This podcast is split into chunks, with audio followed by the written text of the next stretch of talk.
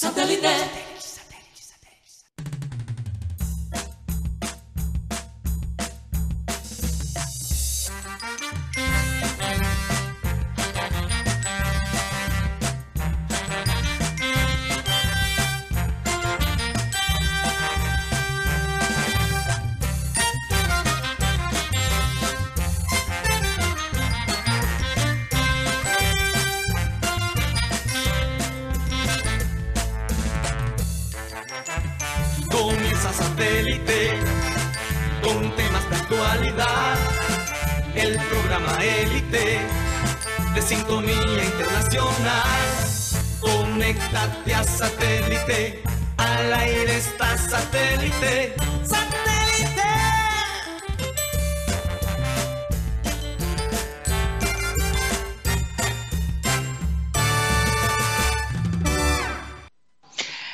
Señoras y señores, bienvenidos a programa Satélite. Muchas gracias por estar con nosotros el día de hoy. Felices de, de, poder comenzar un nuevo programa y poder compartir con todos ustedes toda la información que tenemos eh, mis compañeros y yo el día de hoy. Recordarles, como siempre, que transmitimos a través de nuestro canal de YouTube, programa Satélite, y a través de las distintas redes o plataformas digitales.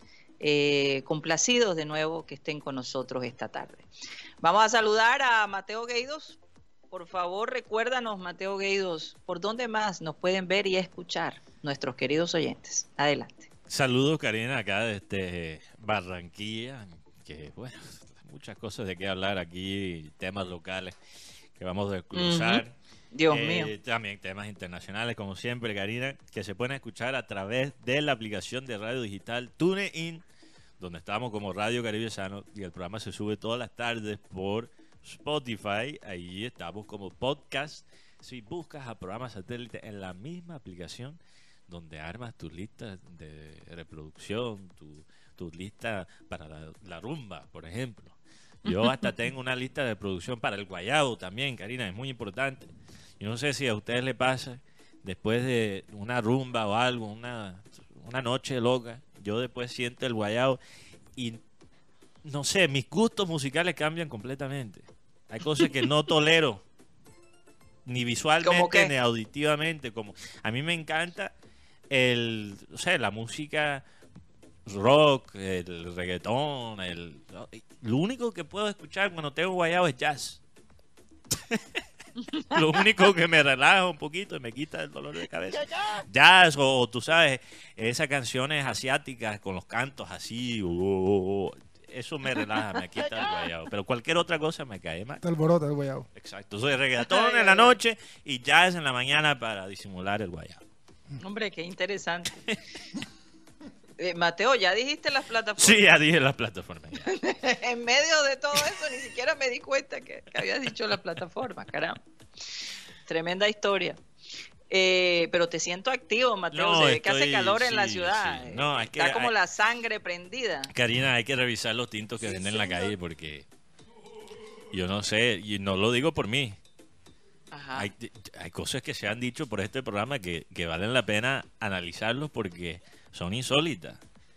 Guti ayer, no sé si te diste cuenta, Karina, pero Guti dijo ayer que el chino Sandoval debería ser el delantero de la selección Colombia. Y no, y no, no apoyó el argumento para nada. Entonces hay que, Sí, yo creo claro que, hay que regresar a ese tema. Es seleccionable, tengámoslo claro. Bueno, eh, hay que chequear el bar y ahora que el bar, No, yo no creo en el bar menos en. Argentina, oigan, escuchen esto. Hay que decir en cosas Argentina, creíbles, Guti. Mateo, eh, van a usar el bar con los audios, como nosotros proponíamos ayer. Imagínate, Qué tenemos oyentes en Argentina, entonces. Un madra- se, se sueltan un madrazo ahí mismo entre, entre los argentinos. Boludo, Así que, así que se van a poner los audios en algunos partidos. es penal, Digo, boludo. Pero es que ahí, ahí, por ejemplo, en la Copa Libertadores los audios sí se pasan. Sí, sí, sí, sí. Aquí en. Colombia es que Pero no pasan los audios. En la suramericana también, en la suramericana Pero también lo que- van a hacerlo. Lo que No lo falta, hicieron. Karina, lo que falta es lo que mencionamos ayer. Que el árbitro tenga que anunciar al estadio la decisión que él toma. ¿Y por qué? Creo que por ahí va la cosa. Mira, por Karina, ahí va la cosa. No somos los únicos en este mundo que están pidiendo eso. ¿ah? sí, Karina, perdón que te interrumpe aquí la, la presentación de nuevo, pero Rocha acaba de sentarse en su silla aquí en el panel. Y quería, sí, quería debutar un audio nuevo. Gracias, producción. Me leyeron la mente. Estamos sincronizados. Llegó- Audio nuevo de, de satélite. Hay que subirle un Oye, poquito el- locura, el volumen, qué pero. Mira, algún día. Algún día contaremos la historia detrás de ese audio. Qui- quizás en 10 años contaremos la historia. ¿Qué piensas, Rocha? ah, bueno, No, esa no, risa. no, no. Esa risa sí la conozco. Ay, ay, Dios mío, por favor, déjeme respirar, si no, no voy a poder terminar la presentación. Bueno, vamos a saludar a la gente de producción, Benji Bula, Tox Camargo, Alan Lara, Sara Gueidos, en el estudio está Mateo Gueidos, Benjamín Gutiérrez, Juan Carlos Rocha. Yeyito ya regresó del viaje. No, no, Yeito hay que. Eh, Yeito se Está en la perdió. maleta, hombre. Me- va a llegar conmigo, Yeyito. Karina, lo que pasa es que Yeito, después del evento, homenaje con. ¿Cómo es? Periodismo Con con legado. legado, el homenaje a Abel González Chávez, Fabio Poeda y Edgar Perea, donde estaba Yeito.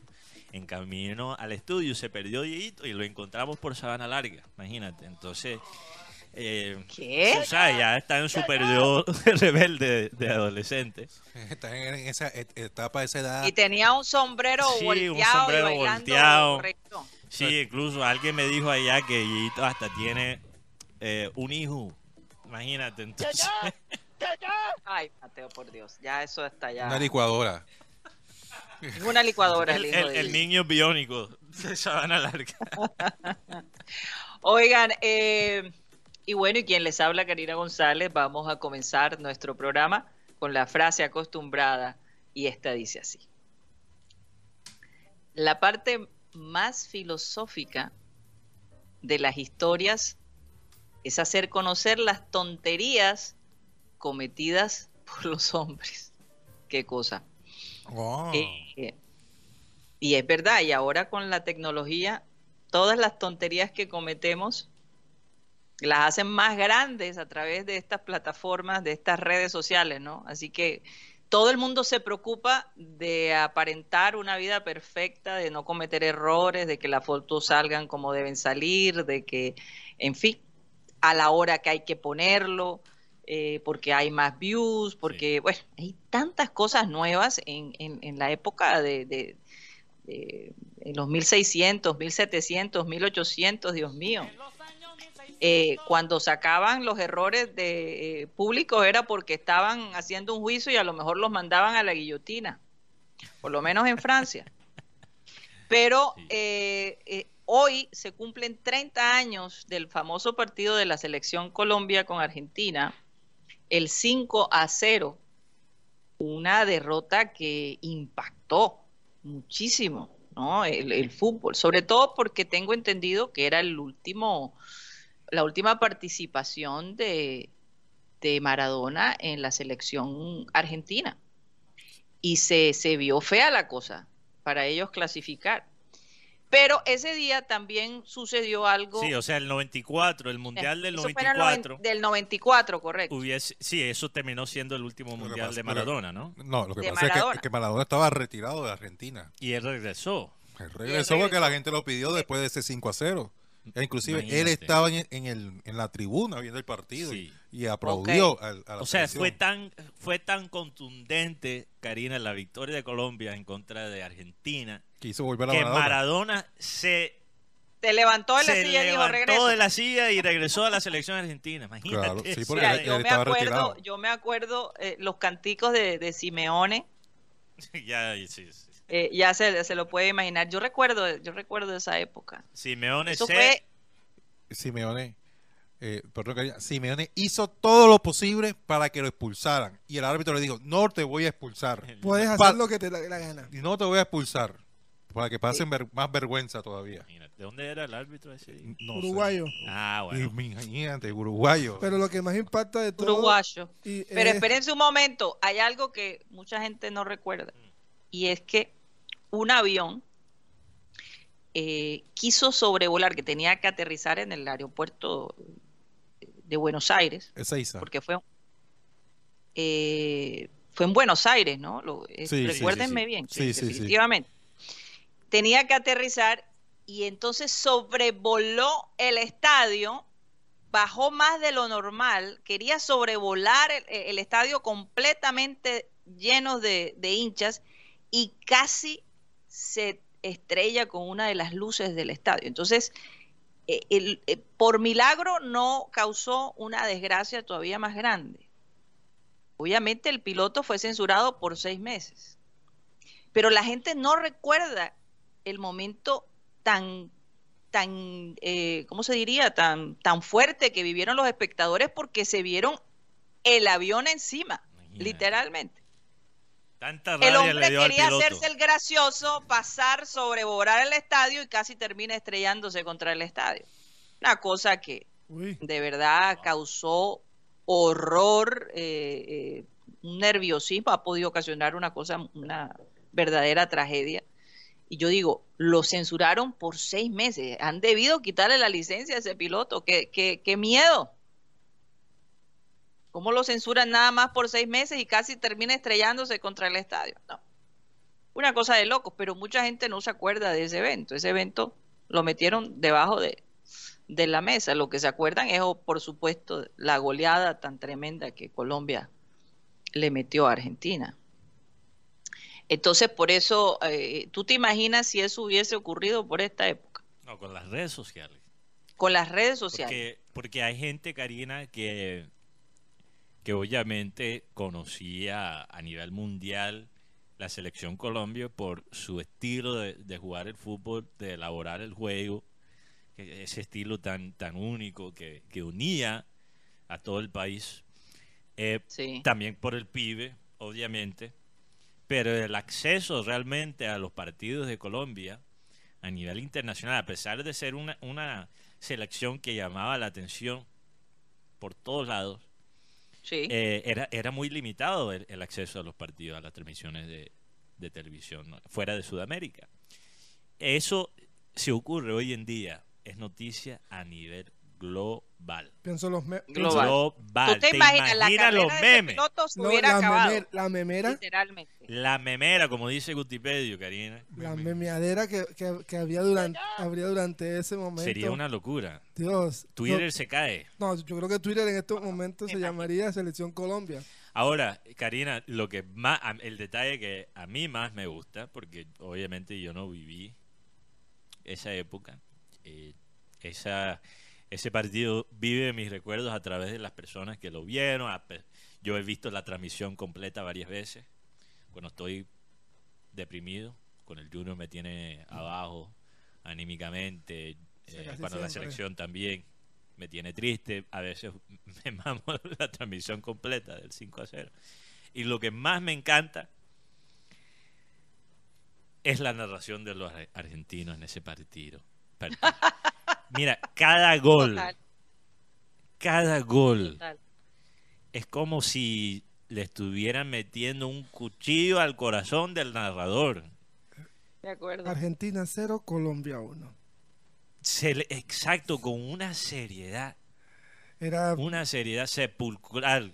¿Cómo es? Sí, Sí, sí, porque- de- No lo- nosotros, Mateo, no lo podíamos creer. Yo recuerdo que gritamos tanto ese día. eh, Abel González estaba enloquecido. eh, sobre todo ver una Colombia que todos soñábamos ver, ¿no? Ver, ver el, el, el baile que Colombia le dio a Argentina fue algo que nunca vamos a olvidar. Es eh, eh, los que tuvimos la oportunidad de ver ese partido en vivo, la ciudad se volvió loca, Mateo, parecía un carnaval, Barranquilla.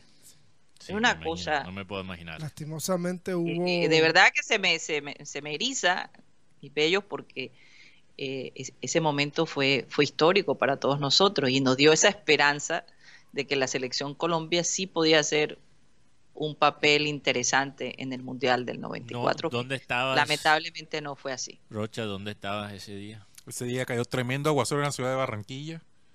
Sí, Sí, sí, cayó tremendo aguacero. Ese detalle yo no lo recuerdo. Yo recuerdo en la Sí. fiesta en la 84. Dios No, pero eh, previo al partido cayó tremendo aguacero. Recuerdo tanto que yo me, me estaba bañando y todo, todo el mundo pendiente del partido, eh, de las imágenes de Colombia, de las imágenes del estadio de River.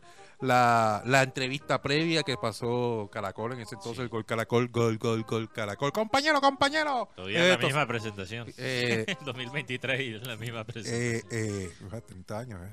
El, el, eh, también la entrevista previa que decía Maradona. eh, Argentina arriba, Colombia abajo. sí, eh, Mira, Maradona como jugador tenía una suerte, pero después de su carrera, tremendo salado. Un, un No es por Pele nada. 2, un Pele 2. y, y no, y Colombia solamente salía a él a buscar el partido, el empate, porque con el empate ya estaba listo adentro. Así. Y, y así las elimi- eliminatorias eran las más difíciles. Eran dos grupos. eh, Colombia le, le tocó Argentina, Paraguay, Ecuador, Perú. Perú. Ajá. ¿Y quién era el otro? Argentina, Colombia, Paraguay, Perú. Recordemos que Ah, ah, porque Chile estaba Chile, suspendido. estaba suspendido y, Brasil, era, era, era el anfitrión. Anfitrión. anfitrión. No, anfitrión no, eh, era el actual. Campeón No, No, el anfitrión. eh, para el 94. no. Guti. para el 94 no. Brasil, No. ¿por qué no fue al mundial en el, nove- en el En- 94? Porque fue a- No, Brasil estaba en otro grupo. en el otro grupo con, con Bolivia, Sí. Bolivia, Venezuela. No, entonces tocó eh, Ecuador. Bolivia, Venezuela, Ecuador. 94 era Estados Unidos, Guti. No, Sí, sí, sí, no sí, era sí. anfitrión. El anfitrión. Y en el te 90 cruzaron los fue la final Argentina-Alemania.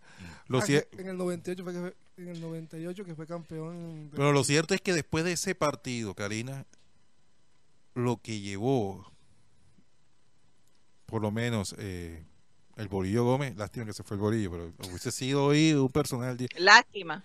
Sí, sí, lástima que se fue el Bolillo. Lástima no por el Junior, pero eh, lo que dice Rocha es para poder hablar con él Sí. de este tema. Sí, porque, eh, Oh, eh, sí, claro, eso eh, sería maravilloso. porque él le, dije, le, le manifestó esta frase a Maturana.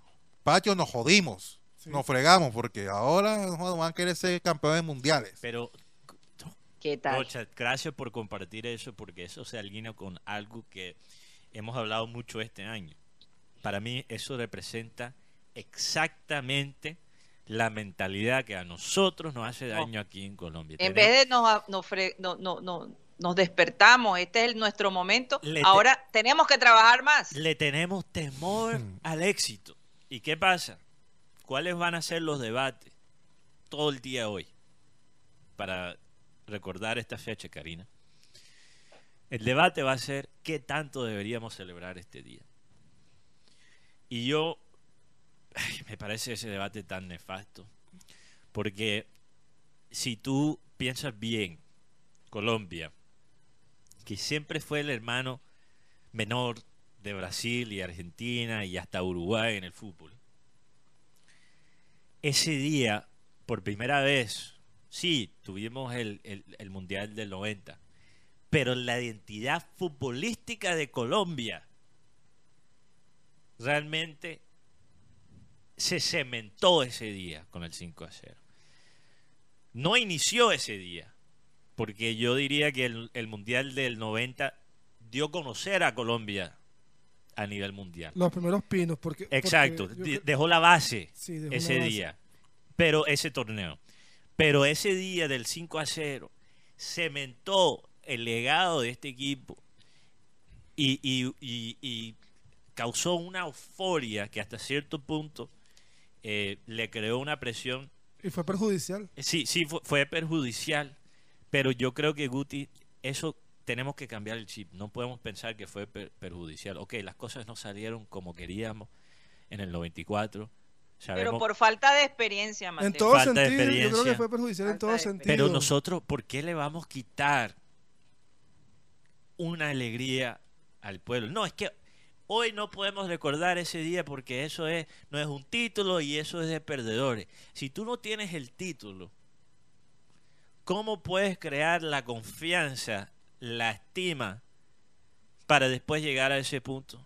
Si nosotros aquí mismo nos perrateamos uno de los mejores días de, No. de la historia de nuestra selección, nosotros mismos dañamos la reputación de ese día, le quitamos el valor. Y, y muchas de esas personas que se expresan de que no hay que celebrar no vivieron el proceso de lo- de lo- del- del 90 al 98. No, es que yo nací en el 99. La- Sí, todo bien. Lo, lo- lo máximo que has visto en la Copa América, que también mucha gente la, la por debajea. Que o no haya estado en, en- en el, en el escalafón, está Colombia en la Copa América en el 2001. Uno. Lo otro, lastimosamente no supimos celebrar ese, tri- ese triunfo. Sí. o- más de 83 muertos. Yo creo que eso para eso es una mancha que no se puede borrar, dolorosa. No, no tanto eso. También los no se pudieron manejar los egos porque vino de todo, porque muchos se acordarán, por lo menos la, la empresa patrocinadora, la, la cervecera, es que le daba billete, no recuerdo cuánto era la, la cantidad, cada vez que hiciera un gol lo, eh, la selección, cada jugador que hiciera así, le daban un billete.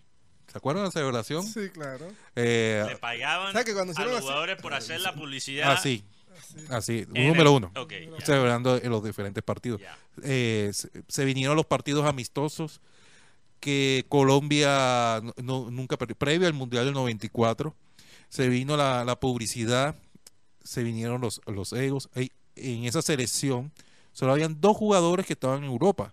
Los demás eran que jugadores que jugaban en, en el fútbol colombiano. Hablo de Faustino Asprilla, que jugaba en Italia, y, y el Tren Valencia en el Bayern Múnich, en, en ese equipo titular. Porque no recuerdo, Leitizábal estaba, No, no, yo ya, ya creo que estaba en Nacional. estaba en Nacional. Nacional, el Sí, pibe estaba en recuerdo- no Junior. sé si el pibe recuerdan- estaba en Junior, Alexis Mendoza estaba en Junior. Que fue el año también que Junior gana el mejor título de la historia. Sí, en el sí. 93, Es que ese es un año inolvidable para, Para Es se- un año Se inolvidable. nos casó la, se nos casó pero, la jefa. pero una cosa, que se nos casó la jefa. El, mismo- mejor Sí, año, verdad, quizás el mejor año en la historia de Barranquilla para el fútbol. Claro, Claro. Fue ese. las eliminatorias fueron una, era, era un mar de gente. Me acuerdo el 4-0 contra Perú, que marcó gol Alexis Mendoza, marcó fue, o sea, Colombia, el partido que me le gana a Argentina aquí 2 a 1, con baile incluido, porque es que la gente dice 2 a 1, un partido apretado. Sí. Lo único que lo hubiera superado Guti, creo yo, eh, hubiese sido 2018 si Junior gana la Sudamericana. O, Sí, o en el sí. 2000 o en el 94 la Copa Libertadores. la que- Copa Libertadores. O la Copa Libertadores, Sí, imagínate. claro. Pero bueno, eh, en la Mateo, historia queda pero 93. déjame decirte algo. Sí. eh, yo creo que también eh, es no querer reconocer hasta cierto punto que el ganarle a la selección de Argentina ese día en su en, en- en su tierra, ¿no? Eh, significa también reconocer la grandeza de la selección argentina. 33 Porque- fechas tenía sin perder en casa. Imagínate. Entonces, eh, eh, eh, la selección argentina siempre ha sido un gran rival para nosotros. Ha sido como ese hermano mayor que tú quieres superar, ¿no? En muchas cosas ha sido ese ejemplo eh, de, de querer ir más allá. Y lo mismo la selección brasilera. Cuando se le gana a la selección brasilera y, y- y a la selección argentina, para nosotros ellos son los máximos exponentes, Hemos- o por lo menos eran en esa época ¿Cuántas veces? los máximos exponentes. Entonces, Sí. eh, eh, era un logro muy grande. Pero también hay gente que no quiere reconocer la grandeza o, o- o, digamos, el- el- la importancia de la selección argentina por esos días. Puede ser. Es como no aceptar, no aceptar también eso, ¿no? Como, ¿Quiénes son ellos para nosotros sentirnos felices de haberle metido cinco goles? Puede Hombre, yo ser. creo No sé si- la, Pero- historia, la historia también lo demuestra. La selección argentina, Argentina ha ganado mundiales, nosotros todavía no. Eh, Este, sí. es un, Entonces- este es un día para nosotros de celebración, pero para Argentina es de luto. De es un día donde Argentina, es más, Simeón hablaba del tren Valencia y decía que Simeón, una habla- hablando le dijo, fue el peor día de mi vida. Un 5 a 0 en tu casa, con baile incluido, con ole. Y lo más impactante de todo es que el mundo conoció que Colombia sí es una, es una selección importante y con mucho talento. Lastimosamente, como hablábamos ahorita, en, en el Mundial de, de Estados Unidos en el 94 no nos fue bien, aunque uno recordando los partidos, uno decía, Colombia fue mejor que todos los rivales, lastimosamente la bola no entró. Karina, para explicarle a Oigan, los oyentes. sí, ya me di sí, cuenta, ya me di cuenta, estamos teniendo problemas con la bendecida empresa de, de Mm. luz. Mm. Eh, hoy no quería hablar de ella, pero verdaderamente esto que se está viviendo en la ciudad, el servicio de la luz por las nubes en cuanto a costo, el peor servicio que hemos tenido en la historia, peor que la, que la anterior. Éramos felices y no Eh, sabíamos. de- y- sí, no lo sabíamos. Y, y hay gente que ha estado cinco días, señores, sin Mm. luz, en este momento de calor y de, y de- y de- y de sofoco, que es una cosa realmente espantosa. Hay huelgas por distintos sectores de, de nuestra ciudad. ¿Hasta cuándo? Y esta gente todavía tiene el descaro de irle a cobrar a la gente con megáfonos y hacer todo ese escándalo que según ellos no consideran que es ilegal. ¿Cómo les parece? No, y yo que no es sí, ilegal, que gente- ellos tienen todo el derecho de hacerlo. Y yo digo, wow, es que el, el Uga- ¿se acuerdan de la publicidad de Uga Uga de, de, de BBVA? Del banco este que decía Uga Uga en la época de las cavernas. No, eso es antes de mi Básicamente, pues sí, Mateo, ese, pu- ese comercial se fue porque terminaron siendo Uga Uga, terminaron Ah, siendo uga, uga, sí. eh, un servicio de las cavernas. Oye, producción, lento de- con el de- sonido de mil, años 1600. Ahí. Que eh, se eh, eh, el servicio del banco BBVA es terrible, es lo peor que he visto en mi vida en cuanto a servicio de banco en Colombia. El de BBVA. No, y quitaron, porque eh, nosotros teníamos Y lo tuvieron que quitar porque se estaban convirtiendo en el hombre de las cavernas, Sí. en el banco de las cavernas. Imagínate. Entonces, Aire, Aire es la peor empresa que hemos tenido de luz. Aire.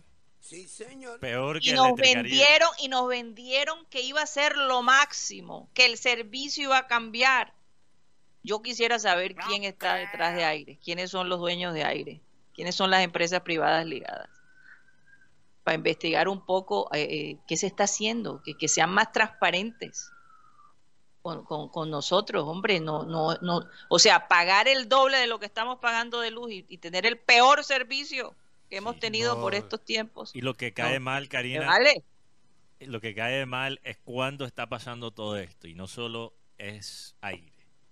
Eh, pero hay protestas por el estadio, cerca del estadio, que escuché que hasta están quemando llantas Sí. eh, por el desespero de que lo que lo que siente la gente por estos días que se siente a- hasta un calor térmico de, de 47 grados que es una locura te puedes imaginar el desespero yo también estaría quemando llantas. No, yo- no, eh, eh, sí me provoca hasta quemar llantas eh, estando aquí en una zona que, que no ha pasado que tiene problemas pero obviamente no ha pasado por lo que está pasando de esa gente. Eh, es una locura.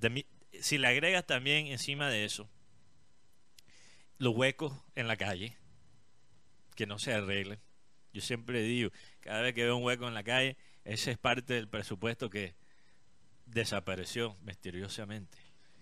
Pienso yo, porque se supone que una ciudad debería tener especialmente uno como, o sea, eh, nuestro clima no es un misterio, todo el mundo sabe que este clima provoca más los huecos y cuando cae la lluvia aún más, ¿verdad? Entonces, ¿por qué no está presupuestado eso? O quizás sí lo, sí lo está y el presupuesto desaparece. Entonces, perdóname, esto ya... Mateo, y mientras tanto, nuestro alcalde allá viajando en Europa, Sí, en una conferencia, hablando, ¿hablando de qué? hablando con los... Cuando la ap- ciudad está en, está en caos, no Sí. estamos preparados. eh, eh, tenemos tantos eventos internacionales que están llegando, entre esos, por supuesto, los partidos de la selección Colombia, y ni siquiera el aeropuerto sirve. Óyeme, ¿cómo es posible que a esta altura de la vida todavía eh, eh, no hayan arreglado los, los, el sistema de las maletas? Sí, Miren ese desastre. O sea, se supone que es un aeropuerto nuevo y ustedes ven a los maleteros cogiendo maleta por maleta. Eso es algo desesperante. No, y, y yo sé, porque saludos a Cyril Gaydos, nuestro productor ejecutivo. Él estuvo en el vuelo de Bogotá a Barranquilla anoche eh, con Wilmer Barrios y John Lucumí. Sí. Entonces, estamos hablando Sí. que están llegando jugadores de talla internacional de otros países, llegan al aeropuerto de, de Barranquilla y que encuentran que el, el riel de las maletas no funciona. Y la razón que lo estamos mencionando, Karina, es que esto pasa cada rato en el aeropuerto. No En, algo- en tanto el internacional como en el nacional. Y, y lo último que yo... Y a veces funciona el aire acondicionado y a veces no funciona. Y lo último que me interesa en un momento tan crítico para la ciudad es tener que hablar de estas cosas Pero ¿cómo, cómo que- hace? negativas. ¿Cómo Rocha, hace? pero tenemos que hablar de esto porque es interés, es nuestra plata. Acuérdate, o sea, nosotros somos los que pagamos con nuestros impuestos estos proyectos son intereses públicos que hay en estos servicios y se hicieron a medias. Mientras tanto, persona, personajes bailando champeta en la, en la Ciénaga de Mallorquín, que por cierto, me parece, haciendo TikTok en la Ciénaga de Mallorquín, me parece un proyecto increíble la Ciénaga de Mallorquín. Pero ¿qué sirve de la Ciénaga si la ciudad en las cosas importantes no sirve? ¿Qué tal si se, el día del partido se manifiestan alrededor del estadio A raíz del y se mal va la luz. a raíz del mal servicio de aire. Imagínate. Ah, Se va- que se van a manifestar. que se sienta el ambiente cuando estábamos en, en época de pandemia, no, de las protestas en Colombia cuando vino a jugar River. Junior River. Sí, sí, sí. Sí. Copa Libertadores, nunca ese, yo creo que ese partido, Karina, Mateo, yo, yo les digo algo, yo no quiero ver al alcalde allá hablando en, en, en, en seminario, eh, hablando de, de- cómo Barranquilla, de esto, del otro. Yo quiero que ese alcalde se faje porque va a ser el peor alcalde que ha pasado por No, nuestra no ciudad. tanto eso, Karina. Como deje la ciudad de yo, yo no sé, el estándar para el peor alcalde está bastante Mm. duro, entonces no creo que sería el peor, pero digamos que Pero está llegando En el ahí, top Mateo. tres. sí, Está está, llegando está ahí. llegando. está Estoy llegando. aburrida de ver eh, eh, toda, esta, toda esta imagen ridícula que quieren mostrar cuando la ciudad en cuanto a infraestructura se está desmoronando. Sí. Y no más parques, no queremos más parques, queremos más estructura, queremos más servicio. La ciudad lo merece. Es que- es Y que- si quieren la ciudad como, como, un, eh, eh, como una ciudad eh, turística, como una ciudad donde se, se llevan a cabo todos estos eventos, empiecen por las cosas básicas. Porque estamos cansados de ver esa vaina. Eh, sí, para el evento todo lo arreglan y después que se vaya para el carajo. y ta- y Está no- bueno. No, no tanto así que, que eh, abres la, la puerta de tu casa para que llegue la gente, lo gocen, pero para la gente de tu barrio, la gente que habita en ella, no disfrutan, no gozan. Así es. Porque en el tema ahora de las acreditaciones, ¿cómo es Ah, sí. eh, presta tu casa. eh, ¿Cuál presta? Es- Porque ni siquiera pagan impuestos ni pagan alquiler del estadio, es porque ellos, ellos lo ceden, porque van a, a disputar ahí. Y ni siquiera tienes el derecho que tú, las personas de tu ciudad, inclusive los mismos, los mismos periodistas, puedan acceder a, a ese tipo de espectáculos, ni siquiera para, para, para poder eh, disfrutarlo, sino todo para, para, para, la, para la gente de afuera. Es que tampoco... Sí. La fiesta no es de nosotros. No, no, no. Esta Sí, fiesta no es de nosotros. No, no es de nosotros. claro. Sí. Esto es una fiesta, este es, esto es como pre- alquilar el, No, alquilar precios. un centro, alquilar un, un salón de eventos y que y la fiesta la hacen los Bueno, otros. no quiero amargar tanto a la gente, Karina. Yo, yo quisiera, Mateo, nunca Sí. hacemos esto, pero es que uno no puede tapar el necesario. sol con un dedo. es necesario, es Es necesario. necesario, no, no, no. Sí. Tenemos un micrófono, nos podemos quejar. Totalmente. Ya está bueno de tanta gente enriquecerse y darse ese... eh, a- a mí me da mucha pena, pero ¿qué carajo hace el alcalde allá en Europa? Por Dios, y poniendo videos de lo que está haciendo y sintiéndose orgulloso cuando la ciudad está hecha un desastre en este momento. Sí, y, y ah, tomándose fotos con la estatua de, de Shakira. Que, que- una cosa que Shakira se merece. ¿Ok? Un reconocimiento que se merece Shakira. Y bueno, bien, en teoría, ponerle una estatua y darle el trabajo a artistas aquí locales me parece increíble. Pero de nuevo, ¿cuál es la lista de prioridades? Pero Karina, yo, si me permites, con tu permiso, me gustaría regresar a algo que realmente me parece insólito. Insólito. Y tener en cuenta lo que siempre decía Abel González Chávez, que en este momento es esencial. Hay que decir cosas creíbles. Ayer Benjamín Gutiérrez, alias Gutipedio, dijo que el delantero de la selección debe ser un tal Chino Sandoval. Por encima de Luis Díaz. Por no, encima de, de quiénes? Lu- Luis de Díaz. John Durán, imagínate, No. encima de, Pero, pero de vamos a de su ídolo Falcao. a Benjamín Gutiérrez por favor que de se esclarecer explique. por qué lanzaste semejante cosa. O sea, Yo, es- porque el chino está dando ahora Dos goles en el semestre y ya Guti está yo es- listo para no, convocarlo. Yo expliqué muy claramente, es más, pueden revisar el bar de ayer. Yo dije, esta fue- esto lo dijo también Teófilo Gutiérrez, que a él le gustaría que estuviera el Chino Sandoval en la selección Colombia. ¿Y por qué me refiero al Chino Sandoval? Porque Chino Sandoval es un jugador que ya estaba en proceso de selección Colombia, sub-20, sub-23, y que yo, por mi parte, en Col- si queremos convocar un jugador aquí en Colombia, yo veo al Chino Sandoval en esa lista. Es lo que es mi Es pensamiento. convocable. Es pero, pero ¿cuál convocable. es la evidencia, Guti? Apoya el argumento. ¿Cuál es mi evidencia? O sea, Sí, tú, tú dices porque Es- Teo lo dijo. No, no, no. Que es un o jugador. sea, si Teo que- te dice, tírate del, pun- del puente No, Pumarejo, No, no lo me tiro, no me tiro. ok, por- bueno. Pero es un jugador que tiene ta- talento, que tiene gol, que sabe jugar y sobre todo conoce, la- conoce el entorno de Barranquilla. Y si nos ponemos a hacer una lista de convocables, hablaba yo con mi compañero Bula, Ben- Benji Bula, yo le decía, Benji Bula, pero dime tres jugadores que de Colombia que merezcan estar en Selección Colombia, por lo menos en este de- del, del- del fútbol colombiano en este, en este momento. Gabriel Fuente. Sí, Bueno, sí, Edwin Fuente. Herrera quizá. ¿Otro? Eh, Pero vamos, olvídense, olvídense de, de posiciones. Simplemente los tres mejores. Sí, los tres mejores. Los más convocables, no por posición, eh, sino por eh. calidad, rendimiento. el, el defensor de Águila Dorada, que venía para la Junior. Quiñones. Qui- Quiñones. ah, Quiñones. Ok. Y Sí, Pineda también. ¿Y tercero? Quiñones. Tercero. ¿Convocarías a Macalister Sil- Silva de John Millonario? McAllister. Partidazo contra Águilas Doradas. Sí, partidazo.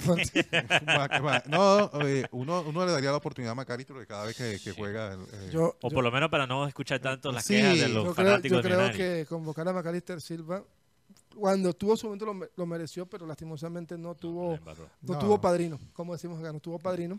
Porque según la información que estoy manejando ahora, no la, no la bol- no la bolita mágica, el, juga- el arquero David Vázquez es un favor a Oscar Córdoba.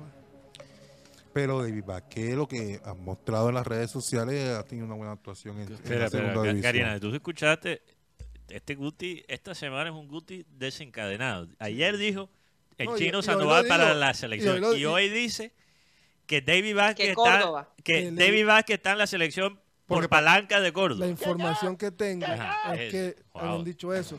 La pregunta es, ¿qué jugador no está, por, no, está por palanca en Selección Colombia? Pero si jugó Niestrosa, ahora que no juegue cualquiera ahí en la selección. No, digo yo. es que yo creo Yo que, digo, yo yo creo digo. que desde ahí, desde ahí empezó la, eh, la, la mala racha del señor Reinaldo Rueda, Ah, desde que convocó a Inestrosa. eh, hablando de, de- de palancas, eh, ¿Quién?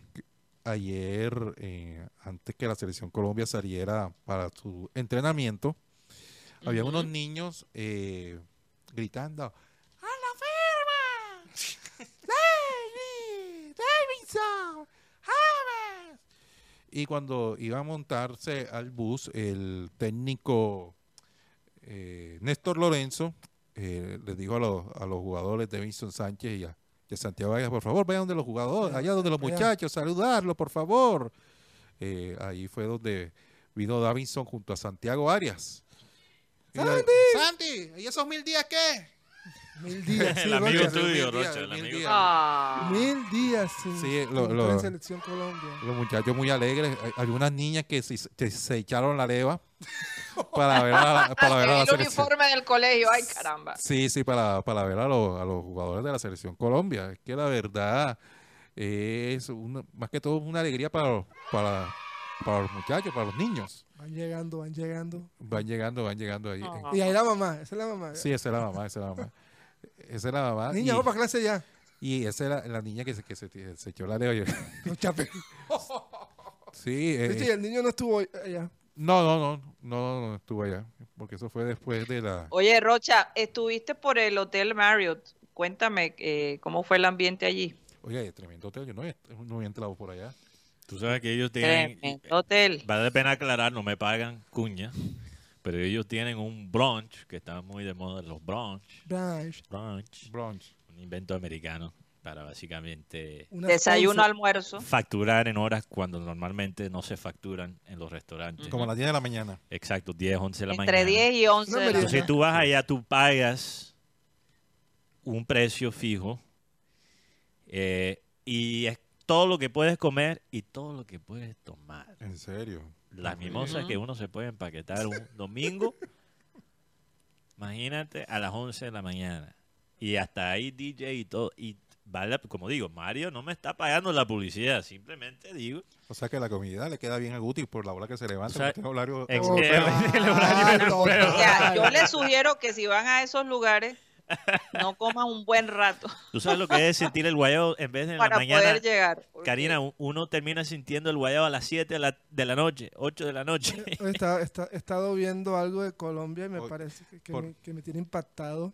Y es el tema de cómo el cuerpo técnico une al grupo con el, con el público. Y eso es algo que no se veía en muchas épocas. Es más, yo creo que, no sé si esto que voy a decir va a sonar también a, a tinto con algo diferente, pero me alegra en el alma que haya regresado el régimen, el régimen Peckerman en Mm. Colombia.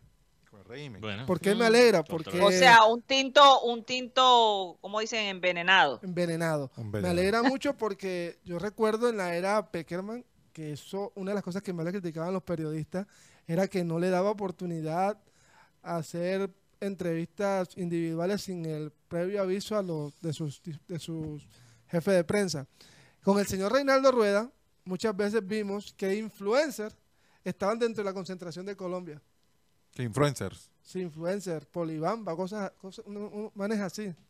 Pero ahora veo que otra vez se está volviendo nuevamente a cerrar el, cerrar el grupo.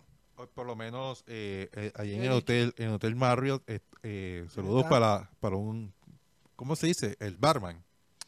el, ba- el bartender. Sí, sí, sí, sí, El el bar, sí. Dice que Elkins Quiroga, que, que, que nos ve en el futuro, porque está trabajando bien Ah. hasta, hasta las cuatro y media de la tarde. Oh, saludos, el bartender Sí, del. Ah, Sí, sí, porque llegué ahí, regálame una botellita de agua ahí, por favor.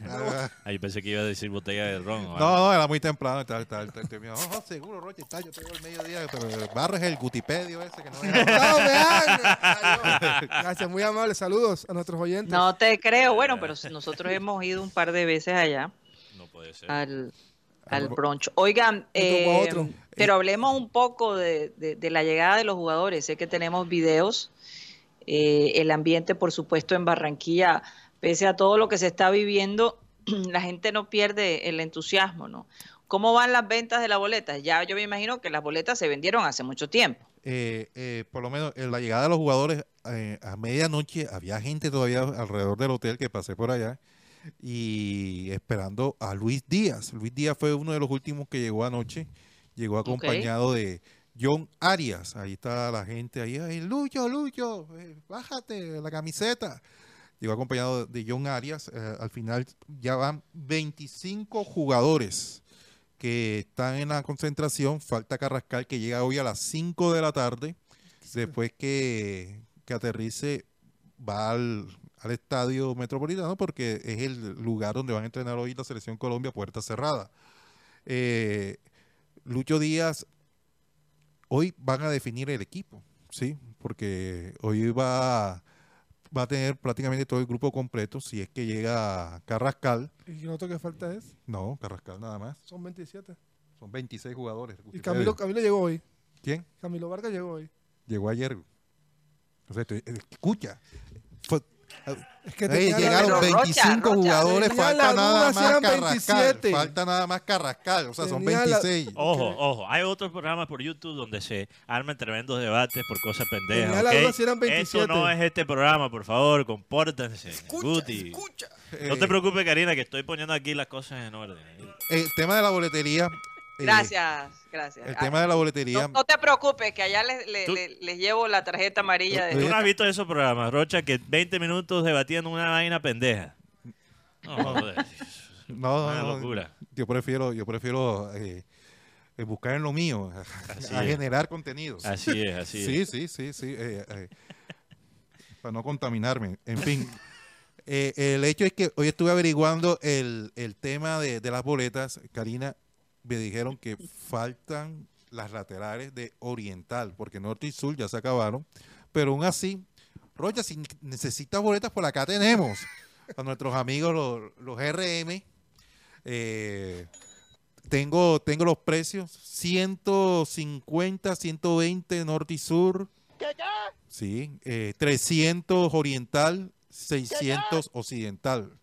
Eso me lo dejan a mí. Pero precio. recuerda, pero espérate un momento, tú no nos dijiste que se maneja a través de una aplicación y que las boletas físicas no, no las compren Una porque... APP. APP, por una app.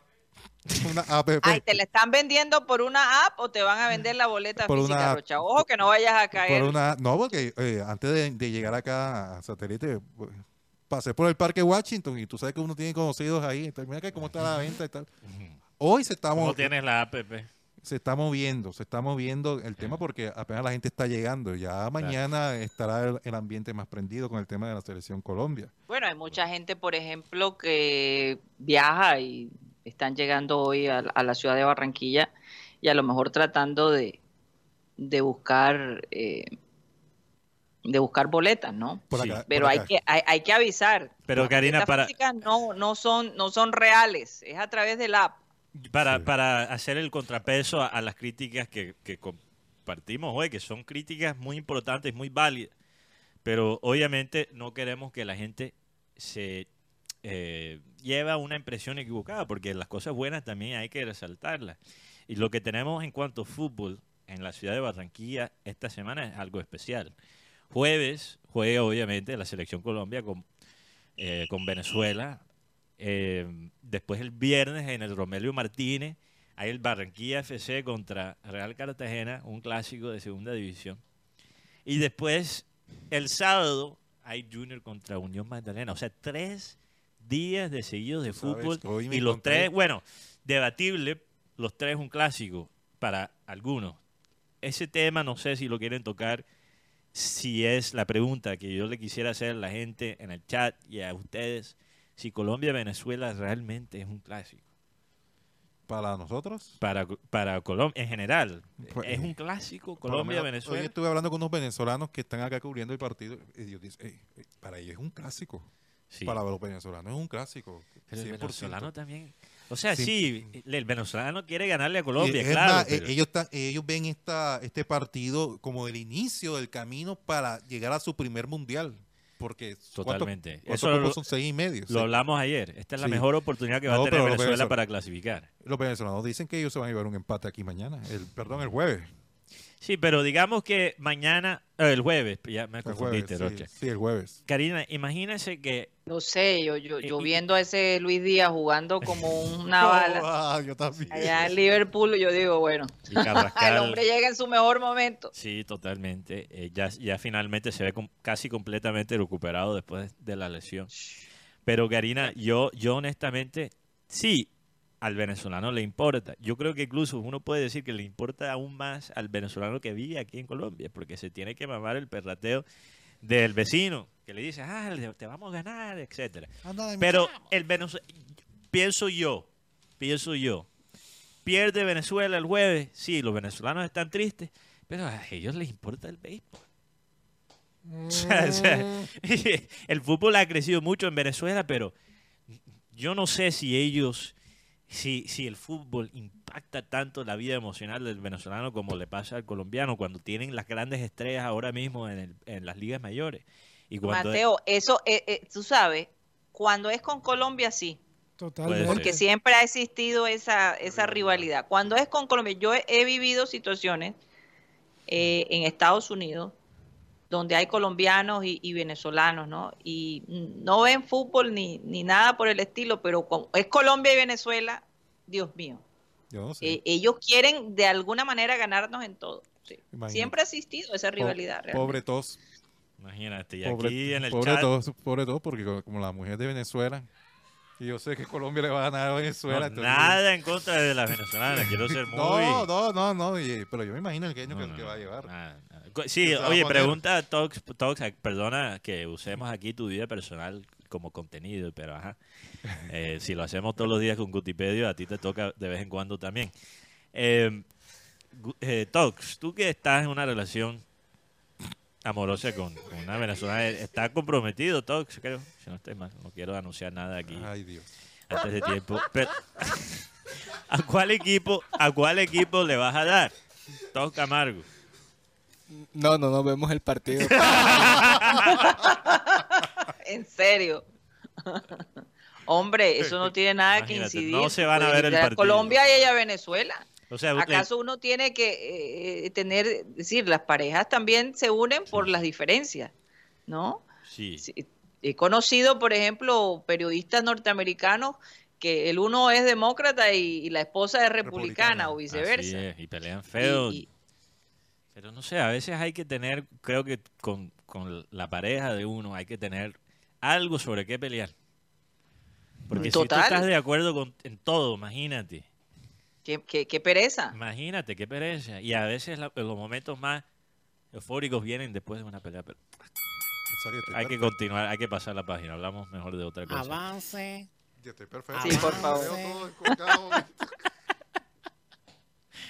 No, bueno, pero ¿será que sí. nos vamos? Oye, ya estamos lejos para el Sí, corte estamos comercial. atrasados con el corte. hemos parado, de- no hemos parado de hablar. Vamos a este corte comercial y ya regresamos.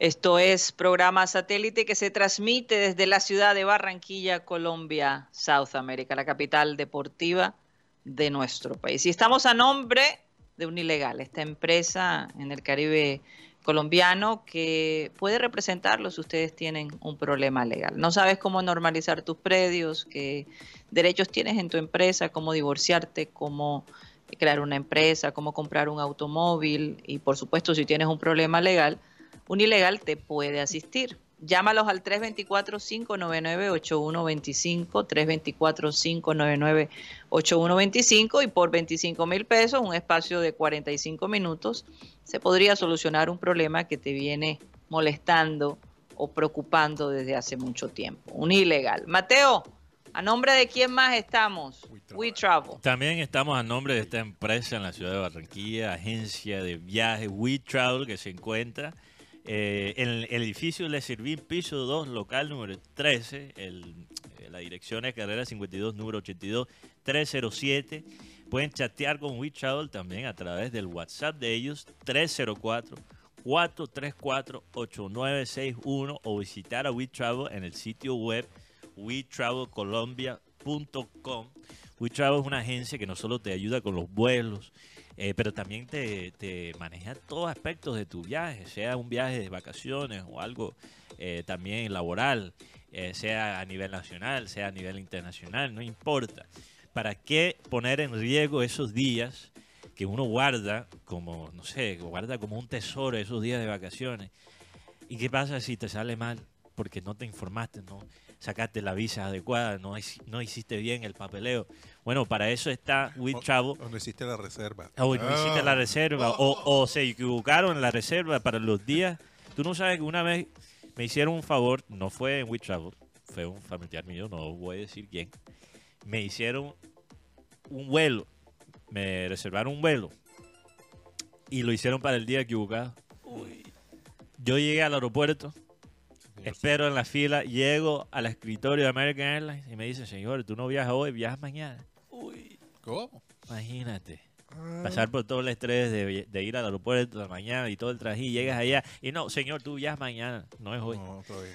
Imagínate, Y me pasó la- eso, pero Otra vez prepararme psicológicamente. cosas que no pasan si llamas a Will Travel o si visitas la oficina de Will Travel, entonces llama a Will Travel, programa tu próxima tu próximo viaje con ellos, que yo sé que le van a brindar un servicio de alta calidad, 1A.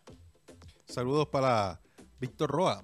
Ah, todavía no hemos comenzado con los, con los oyentes. Ah, sí, sí, hay que saludar a los oyentes también, Karina. Karina todavía está con nosotros, la perdimos. Siento que Creo que tiene un salto. Ah, ok. Tuvo un pequeño salto de internet, entonces aquí vamos a coger el mando. Y mientras que ella se reconecte, Rocha, por favor, lee todos esos comentarios. Leí uno muy interesante de un tal Julio Avelino Comesaña.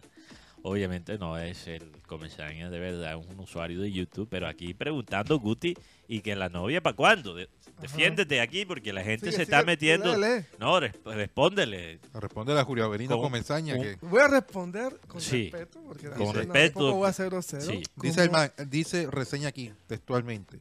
Ey Guti, ¿la novia para cuándo? Voy a responder como dice el filósofo Silvestre Dangond. Ajá, No me meto en la vida de nadie, por mí que todo el mundo haga lo que quiera. Ajá, A mí déjeme mi vida quieto y ya. Si no tengo novia, sí. es una bendición, y si tengo, también es otra bendición. Ahí tiene, ahí tengo la respuesta. Tú tenías Bueno. que ser más contundente, Guti. Tenías Entre que decir, gustos, Julio Avelino Comesaña, fake. Para ser Porque claro, porque sí, No, no, queremos, tenga- no queremos, Tenga personalidad, ponga su nombre. no queremos meternos con Comesaña, pero tú te tienes que decirle, profesor, Pero sácate mi nombre de tu teclado. Así es, totalmente ya. Ahí quedó. Lávate la boca antes de hablar de mí. Así Límpiate que- las manos. Límpiate las manos.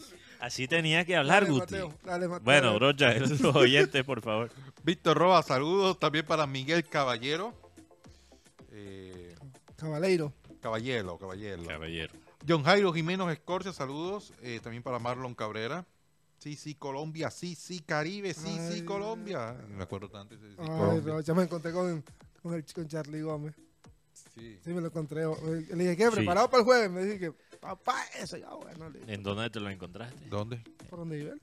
Ah, por, ok. por Boston. Ajá, por Ah, Bo- ok. Boston, sí. Mientras que no sea la 38 con 38. No, Boston, Boston, Boston. Milton Zambrano, recordando Ay, ese- 31, 38. hace 30 años. Saluda a la el 5 gente allá de la Y deja a departamental. Rocha terminar. Fernando Huelva, saludos también para Wolverine, Juan Lascarro, Jorge Oliveros. Buenas tardes, lo escucho desde Sabana Larga, Atlántico, uy, tremendo frío. Ahí tiene la novia. Y dice, Por favor, que, no- que no- si lo ven por allá, avísenos. Johnny de la Hoz, eh, Luis Felipe Caballero Salazar, saludos. Yo modo partido selección Barranquilla de moda. Sí, señores, eso es la envidia que da. Así es. Fernando Uribe, buenas tardes, desde Silvania, Cundinamarca, su merced. Esa goleada fue magistral, lo mejor que he podido ver de la selección Colombia, el 5 a 0. Claro. Wilberto Mejía, coronel, saludos también para Cristóbal Rivero desde el barrio La Victoria. Carajo 1425, dice que yo estaba muy pequeño aquel 5 a 0, pero me gané mil pesos a mi papá, le dije. Goles del mono y el tino, eso sí, no lo olvido jamás. Jesse, eh, Mau Yance también. Dice Jesse que yo en Los Ángeles pago menos por la luz que allí Así en es. Barranquilla. Así es, Yeezy. Nuestro oyente allá en la ciudad de Los Ángeles, California. Yo sé cómo, cómo es la luz allá y te puedo asegurar. Y Qué Los bueno. Ángeles hace calor todo el año. No es tan caliente como Barranquilla, pero el aire se usa todo, casi todo el año. Mm, Y allá yo pagaba menos que acá. Mm, Saludos para. Ernesto Pinilla Villa- Villalba. Dice, oye, parece, hoy parece martes de peyunera. Mm, No, no, todo bien. Rebeca de Oye, sí, una- unos peñones adelantados. Pero lo que pasa, tú sabes cuál es la frustración de nosotros. Que Barranquilla, a pesar de todos estos problemas, ya inspira envidia. Entonces imagínate si podemos corregir estas cosas que son, tienen solución. No estamos pidiendo lo imposible. Son cosas que se pueden solucionar. Pero hay que decirlo. Ricardo Zabalza, saludos. Eh, dice, aplaude la posición de la directora Karina. ¿Qué está sucediendo en la alcaldía de Barranquilla, Jaime Pumarejo? Aparece, muchacho. Está de viaje, Roche, está de viaje. Isaías Fontalvo salía también, saludos. Eh, Juan Lascarro, Luis Moreno, saludos al pan y John Villalba. Dice Guti, pero el chino, John Villalba eh, reseña Guti, pero el chino en la selección no sirve. Ya. Recuerda que en la selección los jugadores que no sean reconocidos como el top hacen la rosca. Ah, ok. Ya sí es, otra, ya es otro punto que, que- que es respetable y, y hasta debatible. Luis Rodríguez, eh, O sea, te, te imaginas, ponte en la posición de un jugador como John Córdoba, Guti. John Córdoba que se ha matado en Alemania, en Rusia. ¿Tú crees que es fácil para un hombre como John Córdoba manejar la vida en Rusia, Guti? En Alemania. Tú sabes, eh, imagínate tener que hablar alemán. Una cosa es ver el fútbol alemán, otra cosa es vivir en Alemania y tener que hablar y decir la palabra para sexo en, en Alemania es que ¿Cómo? larguísima. Dios mío. Una vaina, o sea, todo es complicado, todo, el idioma es aparatoso. ¿Y tú crees que John Córdoba, después de años de peleársela allá en Europa, quiere ver al chino Sandoval que salió de, del Junior como, ¿Sí? sea justo o injusto, Salió salió, mal. con fama Salió mal. de, de, de, tú sabes, de, de, de tomar. ¿Ok? Y llega al Cali y bueno, está haciendo cosas buenas, pero es una Está ofensa tranquilo. para un jugador como John está Córdoba. tranquilo. Ahora mismo está tranquilo. Pero lo que sí te digo es que si también uno de... Estoy de vuelta, estoy de vuelta. Ok. Pequeño aquí percance. No, todo bien, Karina. Sabemos Me disculpan. Yo sé que la red, allí donde estás, a veces es flojonga. saludos, saludos para Sí, sí, sí, sí. Lille Carva, desde cualquier lugar del mundo. Wow. Saúl Ortega también, desde el carro los voy escuchando. Penthouse, eh, todo el equipo de trabajo escuchándolo desde el barrio El Carmen. Pet House, saludos para ellos. Penthouse, saludos al vikingo Jairis, Jairo y César. Eh, Guillermo Trou, saludos cordial. Buen programa. Guillermo Ah, Trout. Háblale del micrófono, Roger, por favor. Dice que la camisa de Mateo. como tapeta persa. Tapete persa. Tapete Tapete persa. persa. Ese es nuevo, ese es nuevo, me gusta ese. Están finalmente ya, porque veo mucho de los mismos comentarios sobre la Están camisa. innovando sobre Están empezando a Sí, innovar. sí, sí, no, no han llamado la atención con los comentarios mucho. Sí, Sí. exacto. De tu Yo, camisa, por supuesto, de tu yo, camisa. yo le conté, yo le conté a Guti, eh, le conté a Guti, Karina, tú no estabas porque esto fue una conversación fuera de micrófono. Le conté a Guti que el sábado celebré el cumpleaños de un primo mío. Saludos a Samuel González, por cierto. Feliz cumpleaños. Ajá. Happy birthday. eh, que cumplió el, el sábado. Feliz Y- cumpleaños, Samuel, Dios mío, esa Sí, tía. y obviamente con el primo hay que ¿sabe? meterse un shotcito de ron, ¿no? No, yo espero que no le esté poniendo aquí en problemas con la novia. Le pido disculpas, primo, si ese es el caso. Pero yo le dije a Guti que, ¿sabes? El domingo después pasé un poquito en Guayabao. Un poquito barro. Y el Guti me preguntó, pero ¿cómo fue la noche? ¿Cómo te fue? Y yo le dije, bueno, Guti, tú sabes, nada nuevo. Entonces la salida de Guti, para terminar el cuento, fue, o sea que no innovaste. Es nada innovador. Y me pareció eso un comentario tan increíble, Karina, porque es verdad, hay noches para innovar y hay noches para hacer lo mismo de siempre. Lo mismo que hacemos todas las noches. Para repetir, Para noches para el repetir. innovar y noches para repetir. Así es, así es. El problema es cuando repites mucho. Exacto. Ok. En todo. Sí. En tu vida laboral, en tu vida amorosa, en No tu vida social. En lo que comes. ¿Lo que, ¿Cómo qué? Un tema aquí personal, Porque, no- Karina. porque si digo en tu vida culinaria, me va- pues se podría dañar todo. Así que Bueno, ya lo dijiste. en, la, en la comida, en lo que. Ay, ay, ay. Ay, Sí, yo ay, creo ya que- escucharon a... Porque escucha, eh, la- hay gente que se aburre comiendo lo mismo siempre. Así es, totalmente. Si Hay es gente arroz, que- si todo el tiempo es arroz, por lo menos ponle una, un Mm. pedacito de queso, Hay gente O que ponle come... un, una- un- un- un huevo frito. un huevito frito. Sí, hay gente que come pollo a la plancha con papitas todos los días. Ay, no. Eso no es vida. Imagínate, por lo menos meterle algo de aj- ají Bueno, a yo la creo vaina. que, ¿cuál es la, cuál es la, una pregunta aquí, ¿cuál es la comida que, no, que comerían todos los días sin ningún problema? Espaguete con pollo. ¿Vos? ¿Vos sé? Todos los días. Dulce. Sí, pasta, pasta, puedo me comerlo todos la los días. Sí, pasta me gusta blanca, roja, azules, verde, como sea. ¿Cómo? Sí, la pasta blanca, roja, azul. Sí, yo, sí. La azul que da el queso azul. yo creo que la que... No, no lo han probado. Sí, Ah, no, no sé. Producción dice que la pasta. la pasta. la- Karina, Y hay, hay tantas Estoy, maneras de estoy la pasta. pensando, estoy pensando. Primero que la pasta, tanta pasta engorda. En verdad. Eh, por favor, alto en carbohidratos. ¿Viste, Roche? No, porque yo cada vez que como pasta ya de ratico tengo hambre. Eso no llena, no, pues, Mira, yo, será yo, tú. yo hice el intercambio Pero, en Italia. pero la pasta, Rocha. comiendo pasta todos los días, déjame decir. Mira, yo hice el intercambio. Depende. Rocha. Yo llegué Sí. grueso, Ah, no Italia. gordo, grueso. claro. Todos los pantalones me quedaban apretados y las camisas yo cambié de M a L por la primera vez en mi vida. Y después bajaste otra vez. Y después bajé a M de nuevo. Entonces, yo creo- Mateo, fíjate, yo estaba viendo Yo ayer macizo. un, Porque comía pasta todos los días.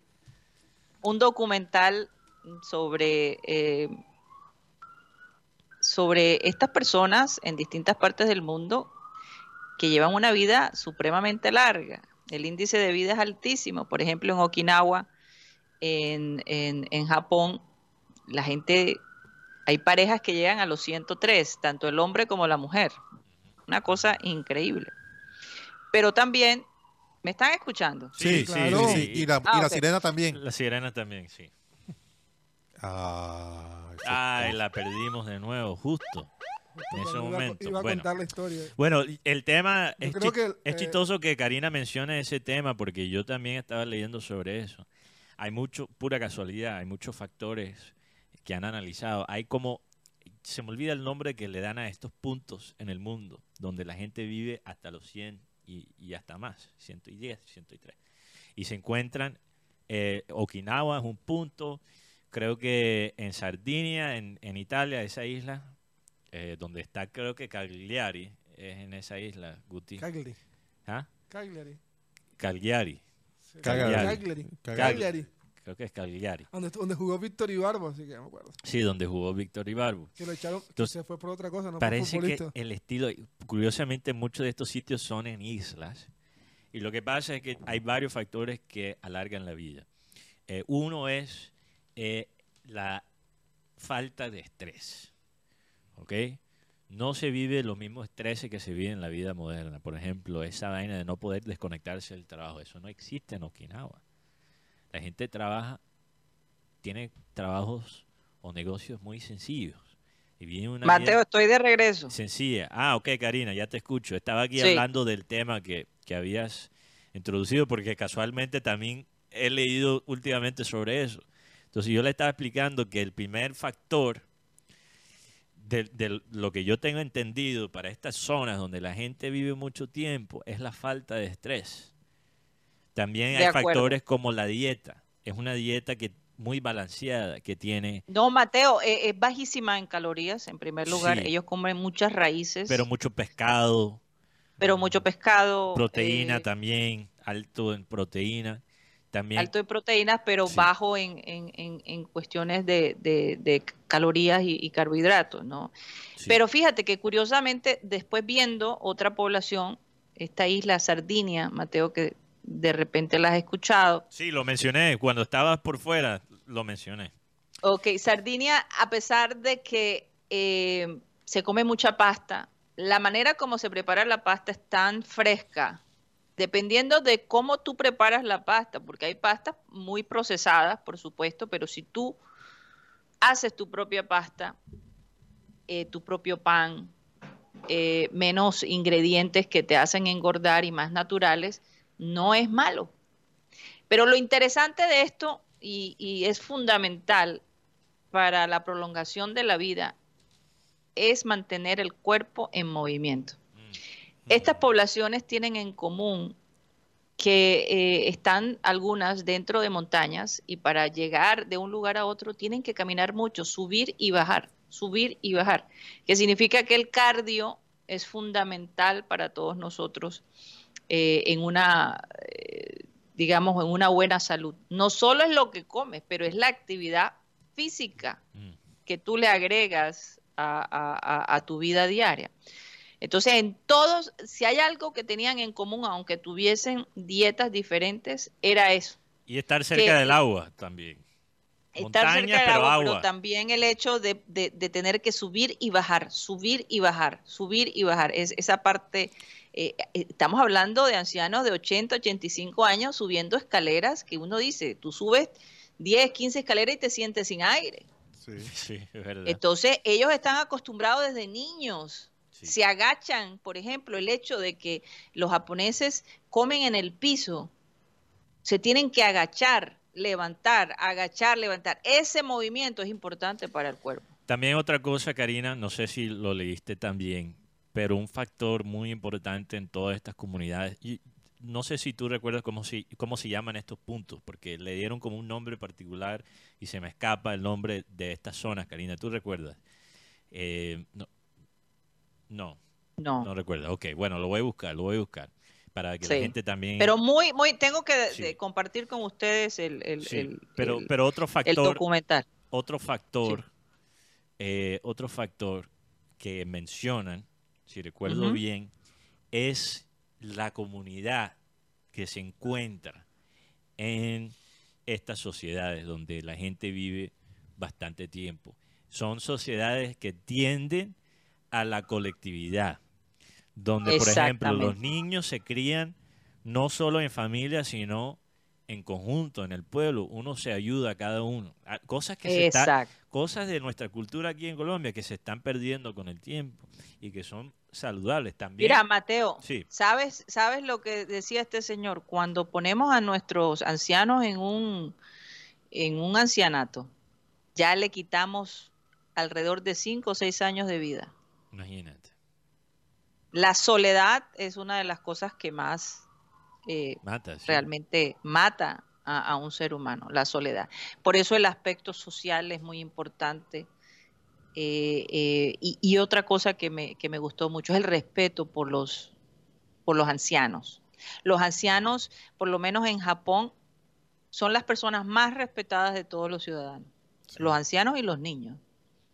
Pero a los ancianos se les respeta la experiencia, se les trata con dignidad. Y yo me puse a analizar cuál será el promedio de edad de nosotros allá en la costa, por lo menos en Colombia, y, y mirar un poco el índice en, en di- en las distintas franjas de nuestro país. Pero si hay algo que mata a nuestros ancianos, es que unos bandidos se roban la jubilación de ellos y vivan de- con tan poco dinero. Entonces, una, un anciano a los 80 años vive sufriendo porque todavía no sabe qué va a comer el día de mañana. Un anciano en Japón, un anciano en Italia, tiene definidas muchas cosas. Y encima una familia que les apoya. Eso. Porque eso eso es te- parte de la cultura, es parte de la cultura. Un anciano en nuestro territorio para muchos es una carga, en vez de, de un, de, un, de un verdadero eh, lujo tener una persona con tantos años y tenerla ahí contigo. Entonces, ¿cómo me gustaría que se tuviera en cuenta a los ancianos más en nuestra comunidad? Que se les verdad, de- verdaderamente se les, se les diera el respeto que se merecen eh, eh, y que tengan una vida con dignidad. No hay un verdadero plan de retiro para nuestros ancianos. No lo hay. Y muchos, muchos bárbaros se han robado, han tenido el, el corazón de piedra de robarse el dinero que les pertenece a los ancianos, que el gobierno destina, porque lo sé. He conocido casos de un señor que se tuvo que ir de, de Colombia porque se robó el dinero para los ancianos. Y ahora otra vez está trabajando en el gobierno como cosa rara.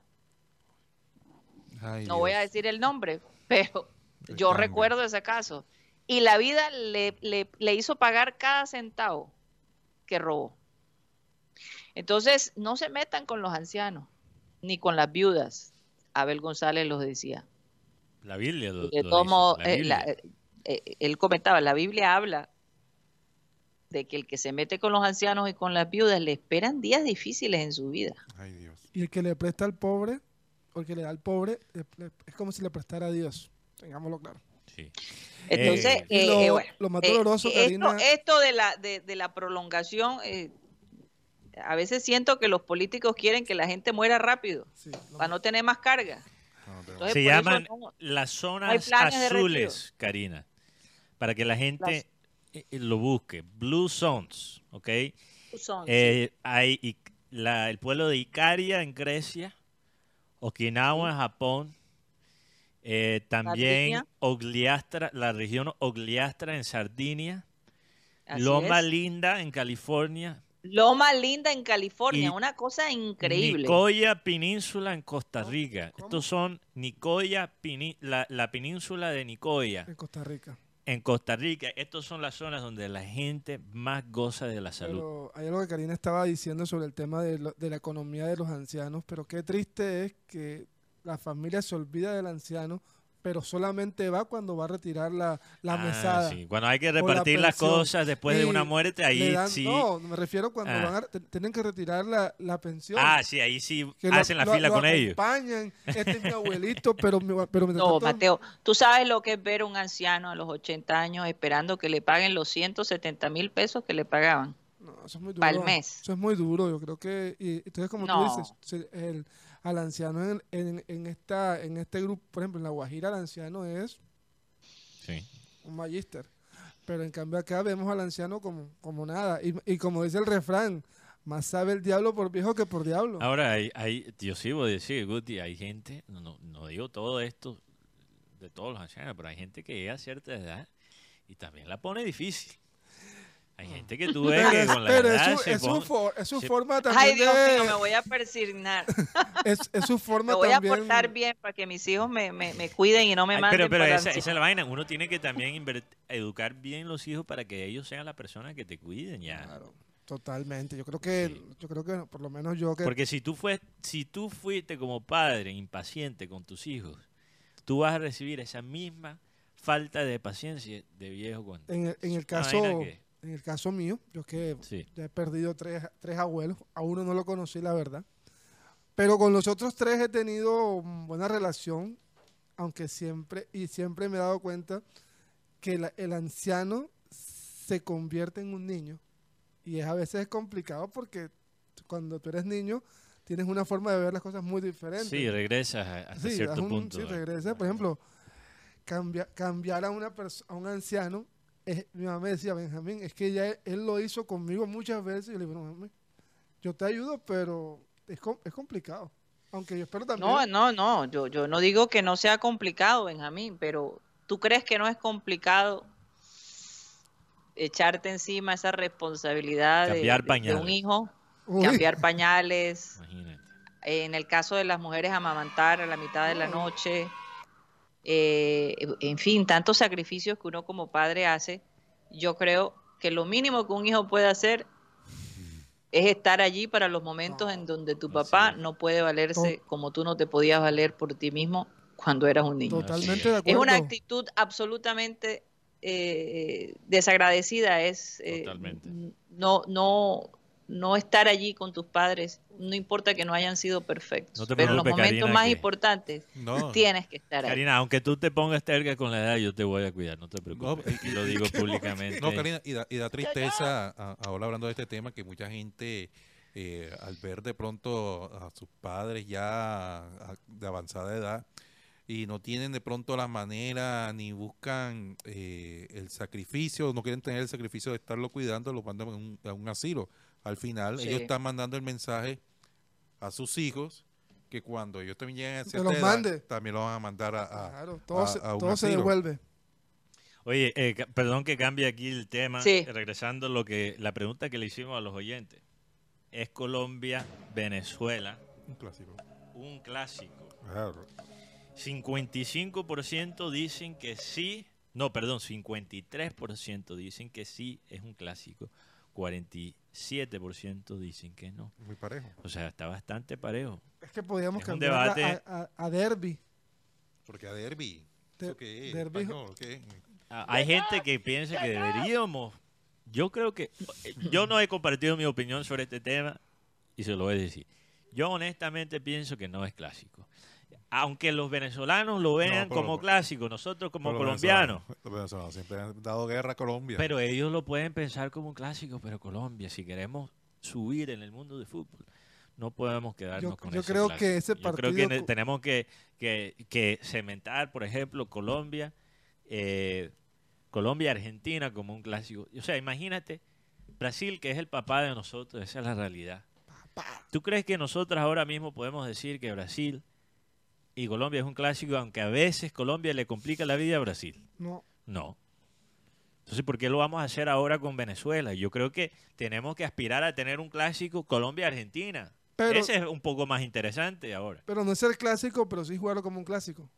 Porque, porque Venezuela va a jugar con todas. Claro. Entonces, Mateo, Pero hay que pero es que presumir que todos que, van a jugar el con no es por debajear el partido, es lo que, eso es lo que estoy viendo. Antes, antes dadas las circunstancias, o sea, Venezuela siempre estuvo, llevó la delantera de, eh, en cuanto a tecnología y en cuanto a país, ¿no? Eh, por encima de Colombia. Tú ibas a Venezuela y te sentías como si fuese a, Estados Unidos, ¿no? Ahora que Venezuela echó ese paso para atrás hace unos más de 30 años, donde la economía, pues por supuesto, no, no compite, eh, decir, como país, eh, ha perdido tanto en, todos los aspectos. Ya con los colombianos realmente no ven a Venezuela como, eh, como un país al, con, con que retar eh, por el gobierno que tienen. Entonces, de repente, hace unos 30 años atrás, eso se podría ver así, Sí. porque los venezolanos siempre se sintieron superiores a los colombianos y cuando uno visitaba Colombia, los venezolanos siempre miraban a los colombianos como una cosita. Ir a Venezuela Como era como ir al primer eh, mundo, como estos básicamente. colombianos que, que- que vienen acá a, quitarnos los trabajos, a- a coger los trabajos que no queremos, así trataban a los colombianos, y esto no es mentira. Y ahora se les devolvió la, se les devolvió la, la bola, y les está tocando vivir lo que en algún momento ni siquiera Colombia ha, ha vivido lo que está viviendo Venezuela. Entonces, eh, yo creo que hace 30 años atrás de repente podría ser algo así, sentirse esa rivalidad, pero hoy en día, pues no, no, digo, Venezuela no, no, no inspira, ¿no? En este momento esa, esa competencia que de repente inspiraba antes. Y, y como yo Y no- digo, no Karina, es una crítica, no es una crítica, Mateo. Sí. Eh, eh, de todos modos, era un, era un país que lleno de petróleo, un país rico, eh, que realmente te- tú veías cosas en Venezuela que nunca veías en Colombia. la comida, el lujo que había en las ciudades, en muchas ciudades Sí. que se visitaban, pues hoy en día ya eso es un recuerdo lejano, ¿no?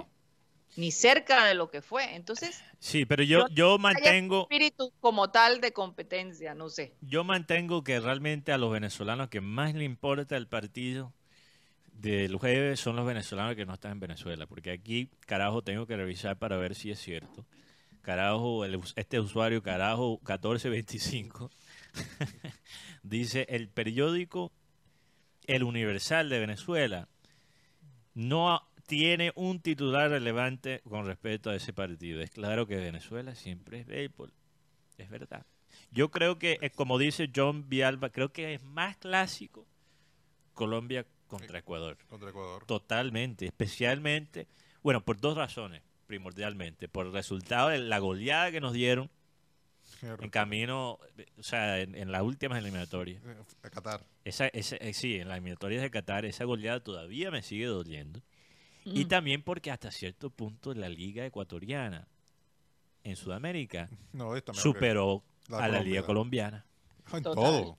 Total, en Sí. todo. total. En todo, en cuanto a relevancia. ¿Tú, tú, tú sabes lo que es, Karina, que un argentino que quiere ver su liga lo ve por la plataforma de ESPN, Star Plus, que es de Disney.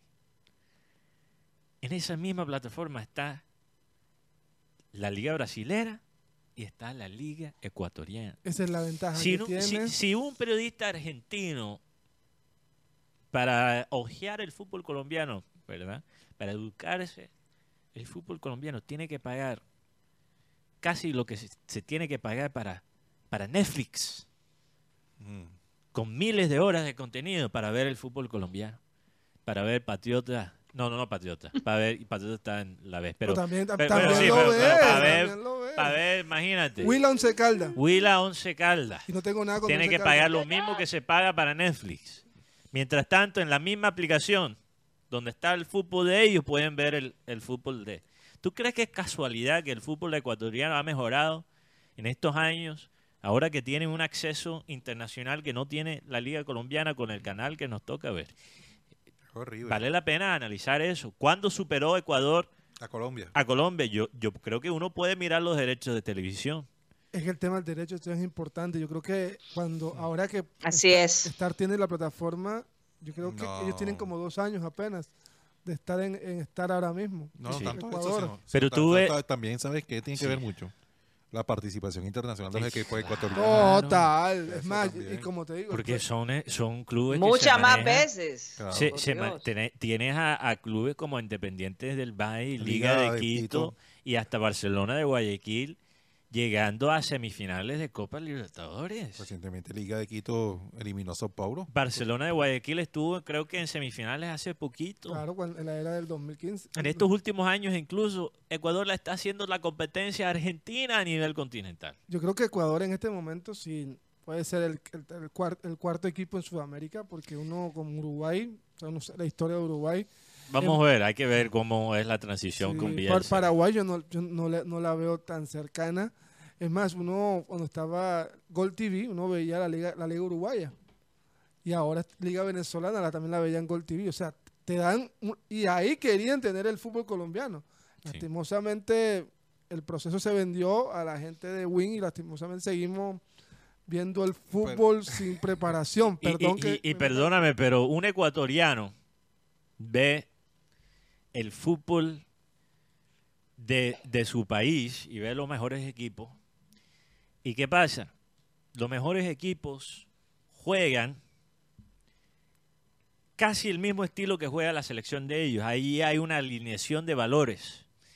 Y encima de eso, los talentos jóvenes que salen de ese fútbol, que es un fútbol moderno, un fútbol de alta velocidad, un fútbol directo, dinámico, que maneja los momentos de transición igual que Europa, ¿verdad?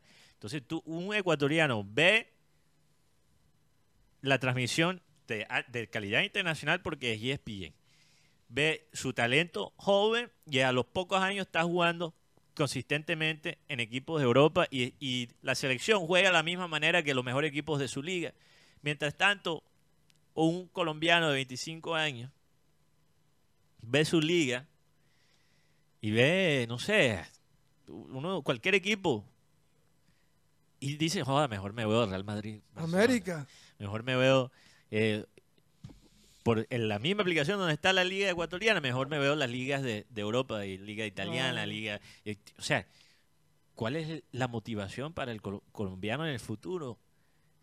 Fuera del sentido de pertenencia, de consumir la liga colombiana como contenido. Y si, y si nos ponemos a mirar Colombia, de, de los jugadores que están en la selección, creo que pocos fueron figuras en selección en, fútbol colombiano. Creo que pocos.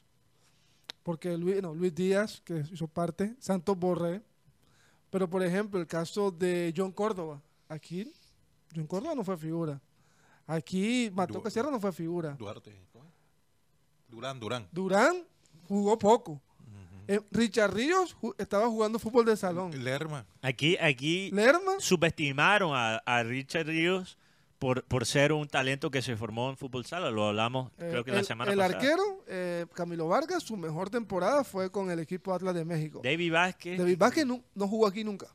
imagínate, llegó directo a Europa. No, él llegó a, a Paraguay. Ah, Guaraní Paragu- de Paraguay fue figura. Guaraní de Paraguay aprovechó más el Ah, talento Ganó más billetes que, no- que un equipo colombiano. Claro. Eh, Montero, Ahora que tiene. Gustavo Puerta, que ahora está en Bayer Leverkusen, uno de los proyectos más interesantes de Europa, liderado, liderado por Xavi Alonso, que es uno de los técnicos, sabemos lo que fue como jugador, pero es uno de los técnicos que ahora se proyecta como una de las próximas revelaciones.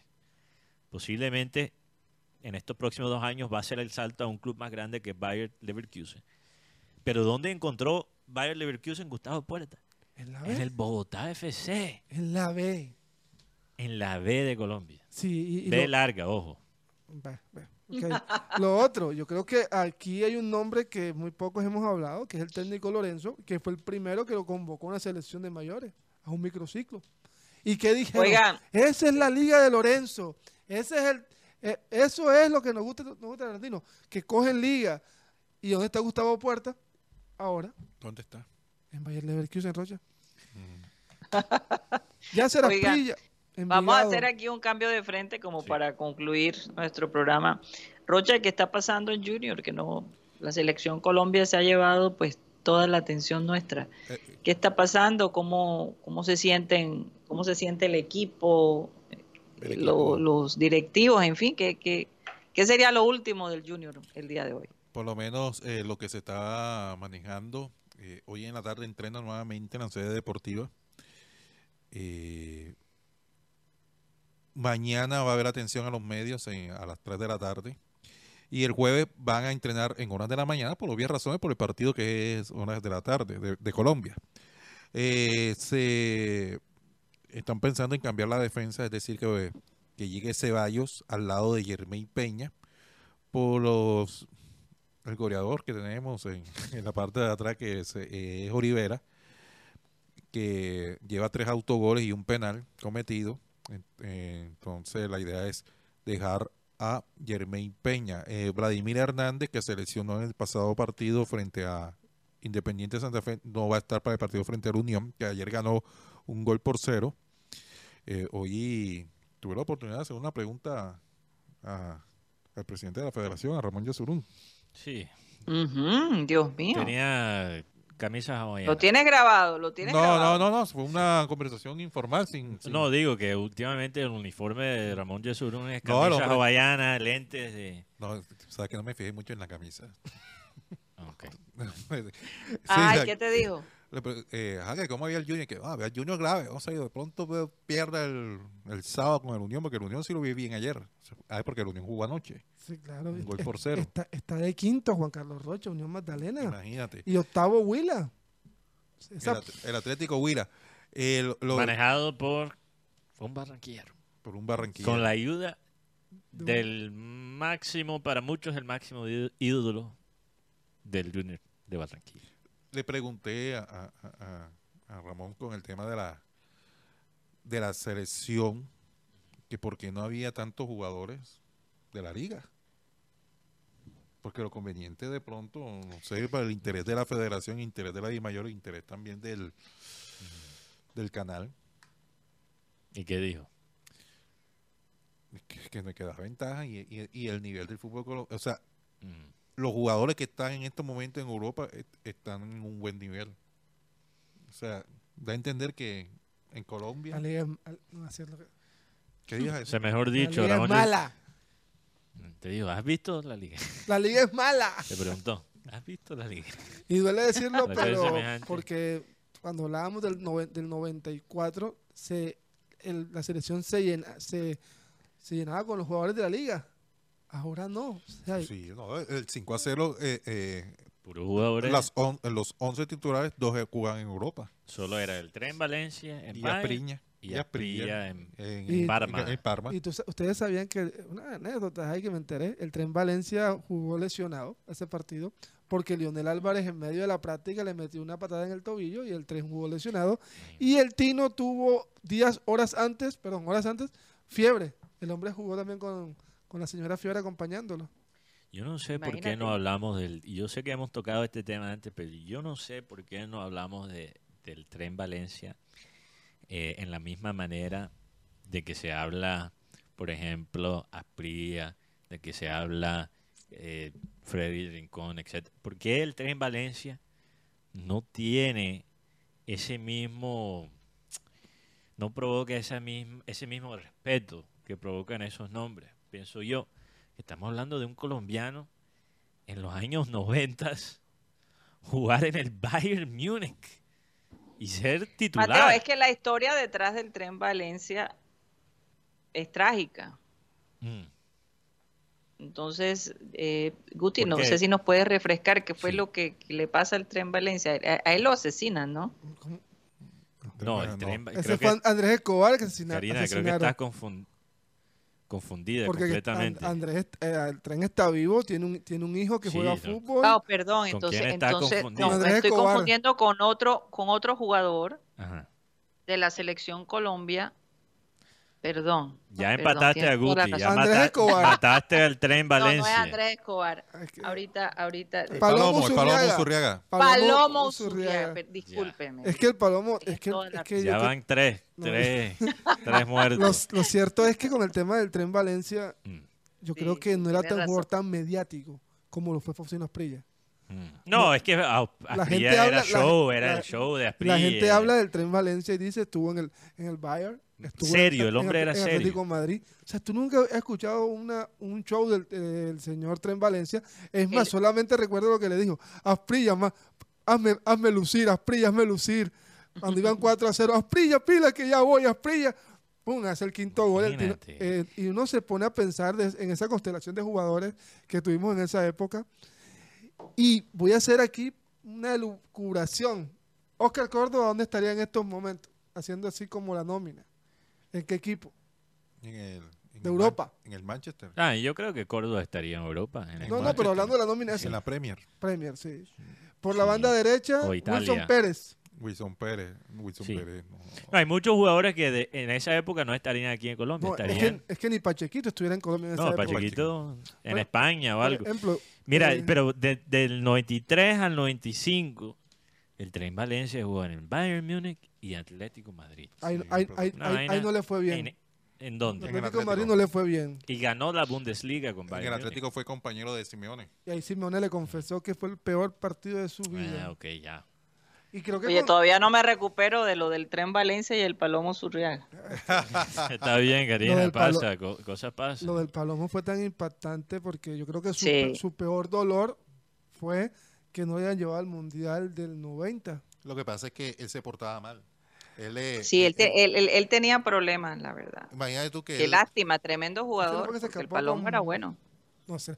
Y, te- y en eh, es que lo pasa- Ah, eh, eh, Independiente. aquí- lo dijo Wilson Pérez cuando lo entrevistamos porque no fueron al mundial. Ah, sí, hablamos con Wilson Y Pérez. él lo dijo porque no fueron a ese mundial del 90. Wow, se me había, se me había olvidado por porque Wilson. Pérez tampoco viajó a ese mundial. Tampoco lo llevaron. Pero porque era porque No, habían sí. tomado, ¿no? Sí, se Le creyeron un fake news que les Ahí. dijo que podían salir. Es correcto. Recordémoslo bien. Eh, y no, y las estadísticas del tren Valencia en la selección realmente, si uno analiza, son, son muy buenas. Eh, 14 goles en 37 partidos, casi un promedio de 0.5 goles por partido. En el Mundial del 94, él marcó dos goles en ese Mundial. Un- uno a Rumania y uno a Estados Unidos. Mm. Y Pa- Valen- este, Asprilla no marcó gol en ese Mundial. Es más, yo recuerdo que después el único partido que Colombia ganó fue contra Suiza. 2 a 0 goles del el finado Carepa Gaviria y Harold Lozano, que eran los jugadores que la gente pedía que fueran titulares. Harold Lozano y Carepa Gaviria.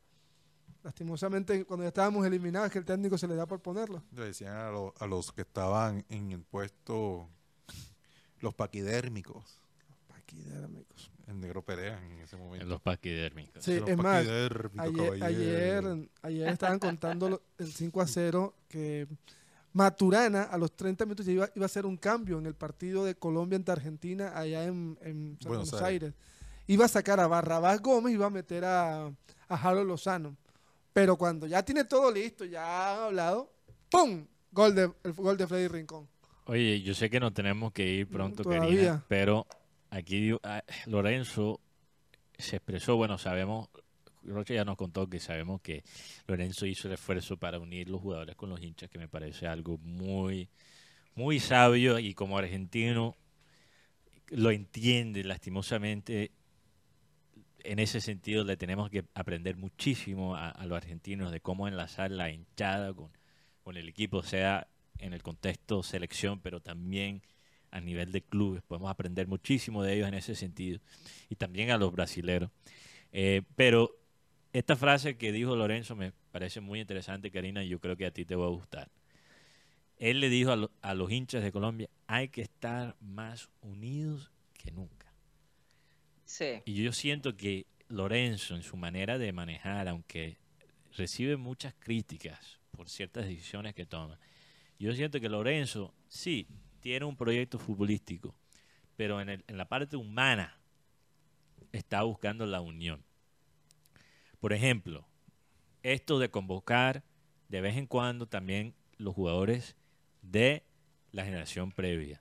Lorenzo no le está haciendo la rosca a los jugadores nuevos, ¿no? Le ha dado la oportunidad a, ju- a jugadores eh, para que sean protagonistas en esta selección, en lo que va de su, de su turno como técnico, jugadores como Carrascal. Sabemos que, que Carrascal eh, no, no estaba, no lo tenían en cuenta a Carrascal hasta que yo Lorenzo. Y ahora con este pelado Richard Ríos, jugadores como John Arias. Eh, o sea, él, él no le está cerrando la puerta a, a- a los, a los nombres nuevos, a las caras nuevas. Te está acercando. Se está acercando, pero también incluye jugadores como Santiago Arias, de vez en cuando eh, Falcao, Quintero, James, porque él está buscando la unión. Muchas veces nosotros le hicimos esta pregunta hablamos, cuando hablamos con el Coroncoro Perea. Yo le pregunté al Coroncoro Perea si él había tenido algún tipo de contacto con eh, la generación actual de centrales en la selección, como un Davison Sánchez, un Cristian Zapata. eso. Eh, y él me dijo que no, que nunca había recibido una llamada de los jugadores actuales de la selección, siendo él un referente de su generación. Entonces no podemos siempre empezar desde cero con cada generación de jugadores. Hay que, hay que enlazar la experiencia de la generación previa con también el talento nuevo. Pero, pero yo siento que el jugador de ahora ve como ídolo a los más cercanos. En cambio, hubo un momento que Colombia tuvo un, un bache, Un bache, de sí. casi cua- tres mundiales, que no fue, y se vio muy lejano esa generación a la generación nueva. Y nosotros podemos decir, por ejemplo, cuando tú, mira, lo que, mira lo que pasó con James y, y Rincón, siempre hubo un Un choque. choque. Es más, James ni siquiera mandó un mensaje por la muerte de Freddy Rincón. Sí. Entonces, No, y además, ahora mismo, por ejemplo, tú dices, Muchas veces James, eh, perdón, muchas veces James lo manifestó eh, a través de los live de Instagram que Así es, ellos, ellos superaron a la generación Pero anterior. nosotros también enfermamos a James. O sea, perdóname, pero, pero nosotros empezamos a hablar de esa generación. Ya, eh, yo recuerdo mucho ese momento. Se hablaba aquí en Colombia como si esa generación era lejos a la de los, de los 90. Sí, claro.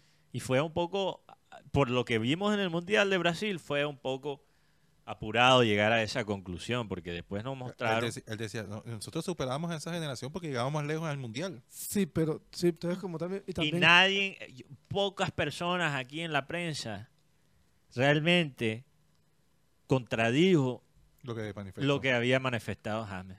Todo lo contrario, lo apoyaron. es que yo creo ¿Y qué pasa, Guti? Mira, mira cómo tratan al mismo Asprilla en el programa donde es Asprilla como panelista. Lo tratan mal. Y muchas veces puede ser que la manera que se exprese la Asprilla no es la manera más correcta y tal, pero muchas veces lo que dice la, lo que dice el Tino en, el programa de ESPN donde está él termina siendo cierto. Yo, yo creo que no hubo un eslabón, no hubo un eslabón o esa unión de, de- de este grupo. En cambio aquí Sí. sí. hay una unión. ¿Por qué? Porque, por ejemplo, James Rodríguez, la gente dice, no, James Rodríguez tú- es de la generación anterior. Yo creo que James Rodríguez es ese eslabón. Por ejemplo, Amaranto Pérez es un eslabón. Porque unió la parte de defensa de esta época con la defensa anterior. Y, así Falcao, Entonces- estos otros jugadores. Pero lo más doloroso, como dice Mateo, es que la misma prensa, ¿cómo es que se podría decir? Despreció el talento que tuvimos en el 90 y 94. Porque todos querían era hacer, busquemos el reemplazo del pibe. No, sí resaltan lo que hicieron en esa época, pero ¿qué pasa? Después no despreciamos la opinión de ellos. Muchas veces. Cuando el pibe habla, todo el mundo dice, ay, ya, eh, Pero precisamente eso es un poquito lo que hay que cambiar. eh, Sí. ¿no?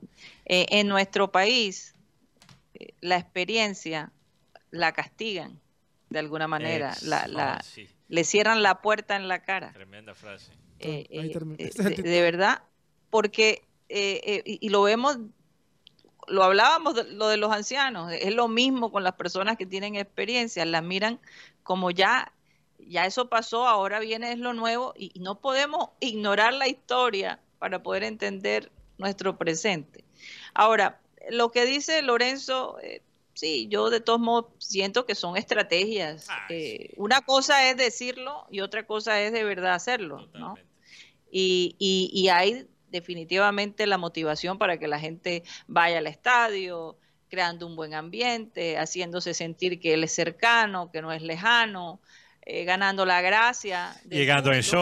Era shorts. también, sí, una manera de venderse, de, de- de- de verse humano, ¿verdad? De, de verse alcanzable. Así. Hay personas que, que se sienten cómodas haciendo eso, pero la idea es que, eh, tú sabes, la selección Colombia de todos modos está en nuestra ciudad.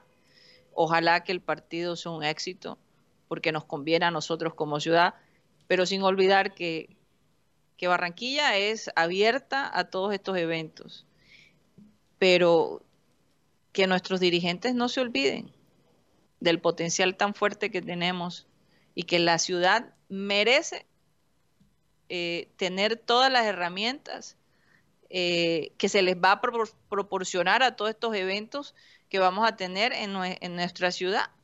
No podemos seguir eh, vendiendo una ciudad eh, próspera, una ciudad eh, mm, con, con muchos recursos, una ciudad que es la ciudad que más está creciendo en el país, cuando las cosas mínimas todavía se están, se están fallando.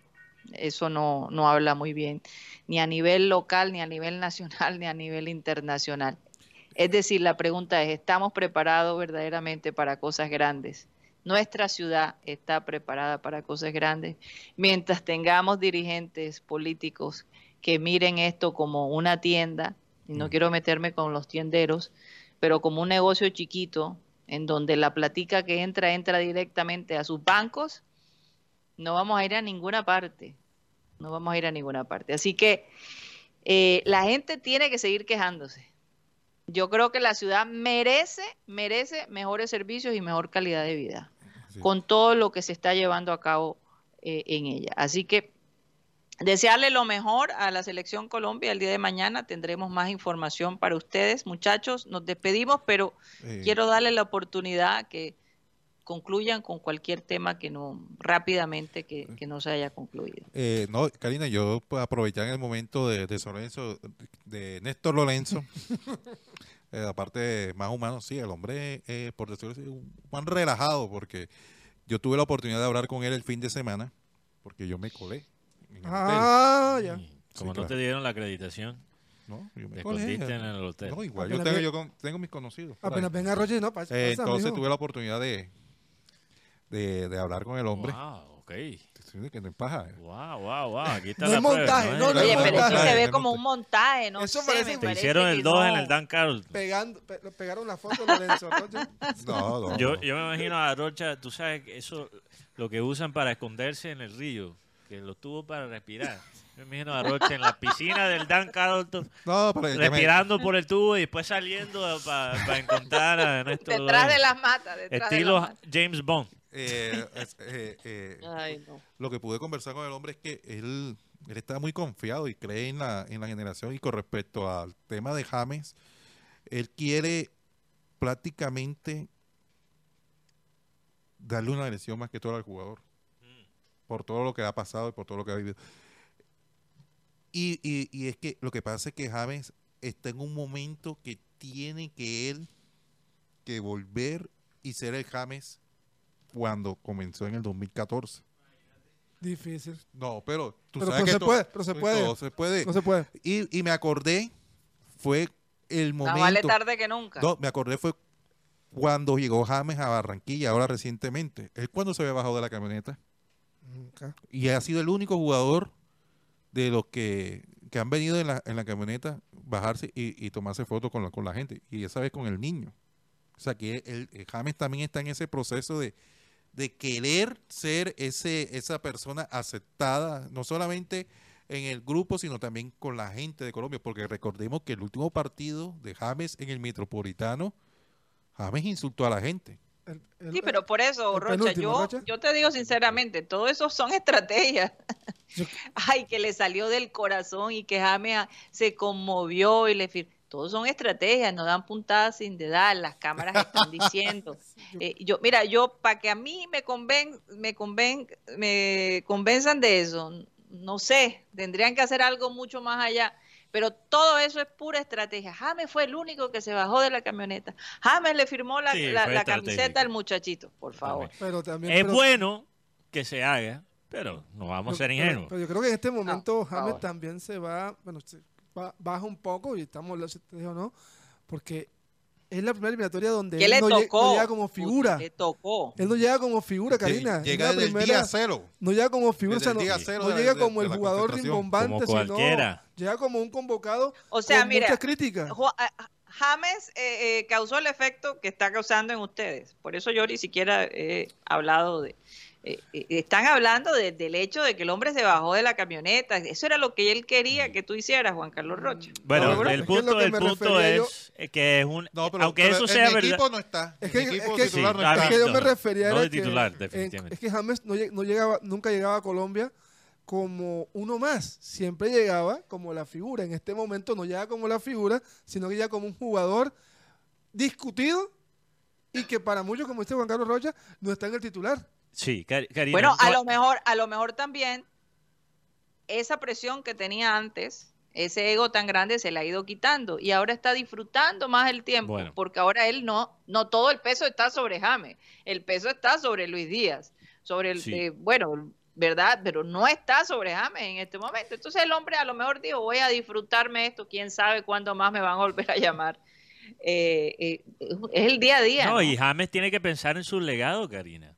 ¿Cuál es el legado que él quiere dejar en, en la selección Colombia y en la historia de- de- del fútbol colombiano? Y yo creo que, como tú dices, puede ser que esto sea muy estratégico. Eh, no hay que ser ingenuo tampoco, pero que James esté pensando en eso. ¿Cómo, ¿Cuál es la opinión de la hinchada en, en dejar encerrar su carrera bien? Demuestra que a lo mejor en ciertos sentidos el hombre ha madurado. Pero aquí yo sé que ya no tenemos que ir, pero un dato que acaba de anunciar. Un mango no se madura de un día para Bueno, otro. bueno, pero al- bueno, al- algunos se demoran más que otros, Karina. Eh, hay mangos que los compras y el día siguiente ya están dañados y hay Está otros que podrido. Aguantan. Hay algunos que aguantan, que esperan tres o cuatro días. Ay, cómo extraño la época del mango. Mira, Karina, una, una estadística, un dato aquí para terminar el programa antes de irnos, que acaba de anunciar la cuenta oficial de Liverpool FC hace una hora. El partido Liverpool-Aston Villa es la primera vez en la historia del club en que se vio cuatro diferentes países de Sudamérica representados en los titulares del Liverpool. Total. Brasil con Allison, Darwin Núñez con Uruguay, que por cierto parece que le va a quitar el 9 a Luis Suárez, con permiso del, de Lucho. McAllister representando a Argentina y obviamente nuestro querido Lucho Díaz representando a Colombia. Cuatro países por primera vez de Sudamérica en los Liverpool. titulares de McAllister, Liverpool. ese jugador. Wow. Interesante. No, no es el de aquí, es Alexis McAllister. Sí, sí, Alexis McAllister. Sí, porque. por Dios, ese- no el, Oye, McAllister hacer la está en Liverpool aclaración. ahora. sí, sí, sí, no el de Bogotá, no el de Bogotá, el argentino. Sí. El que vale millones y no pesos. Sí, sí. Y no pesos. Millones de, de- de Eu- dólares. De euros, de euros. sí. O de euros, perdón. Bueno, se nos acabó el tiempo. Vamos a despedirnos. Muchas gracias por haber estado con nosotros. Eh, que sigan disfrutando el resto de la tarde. Mañana estaremos de vuelta con más información y les tendremos una sorpresa sobre, eh, ya les comentaba, bueno, no es tan tanta sorpresa, pero vamos a tener ese momento de Remember Time eh, un poquito de tempranito y de mañana, el programa que, que hacíamos junto con Abel González Chávez en los años 90. Eh, esta grabación se logró de manera milagrosa porque en esa época pues todo se grababa en cassettes.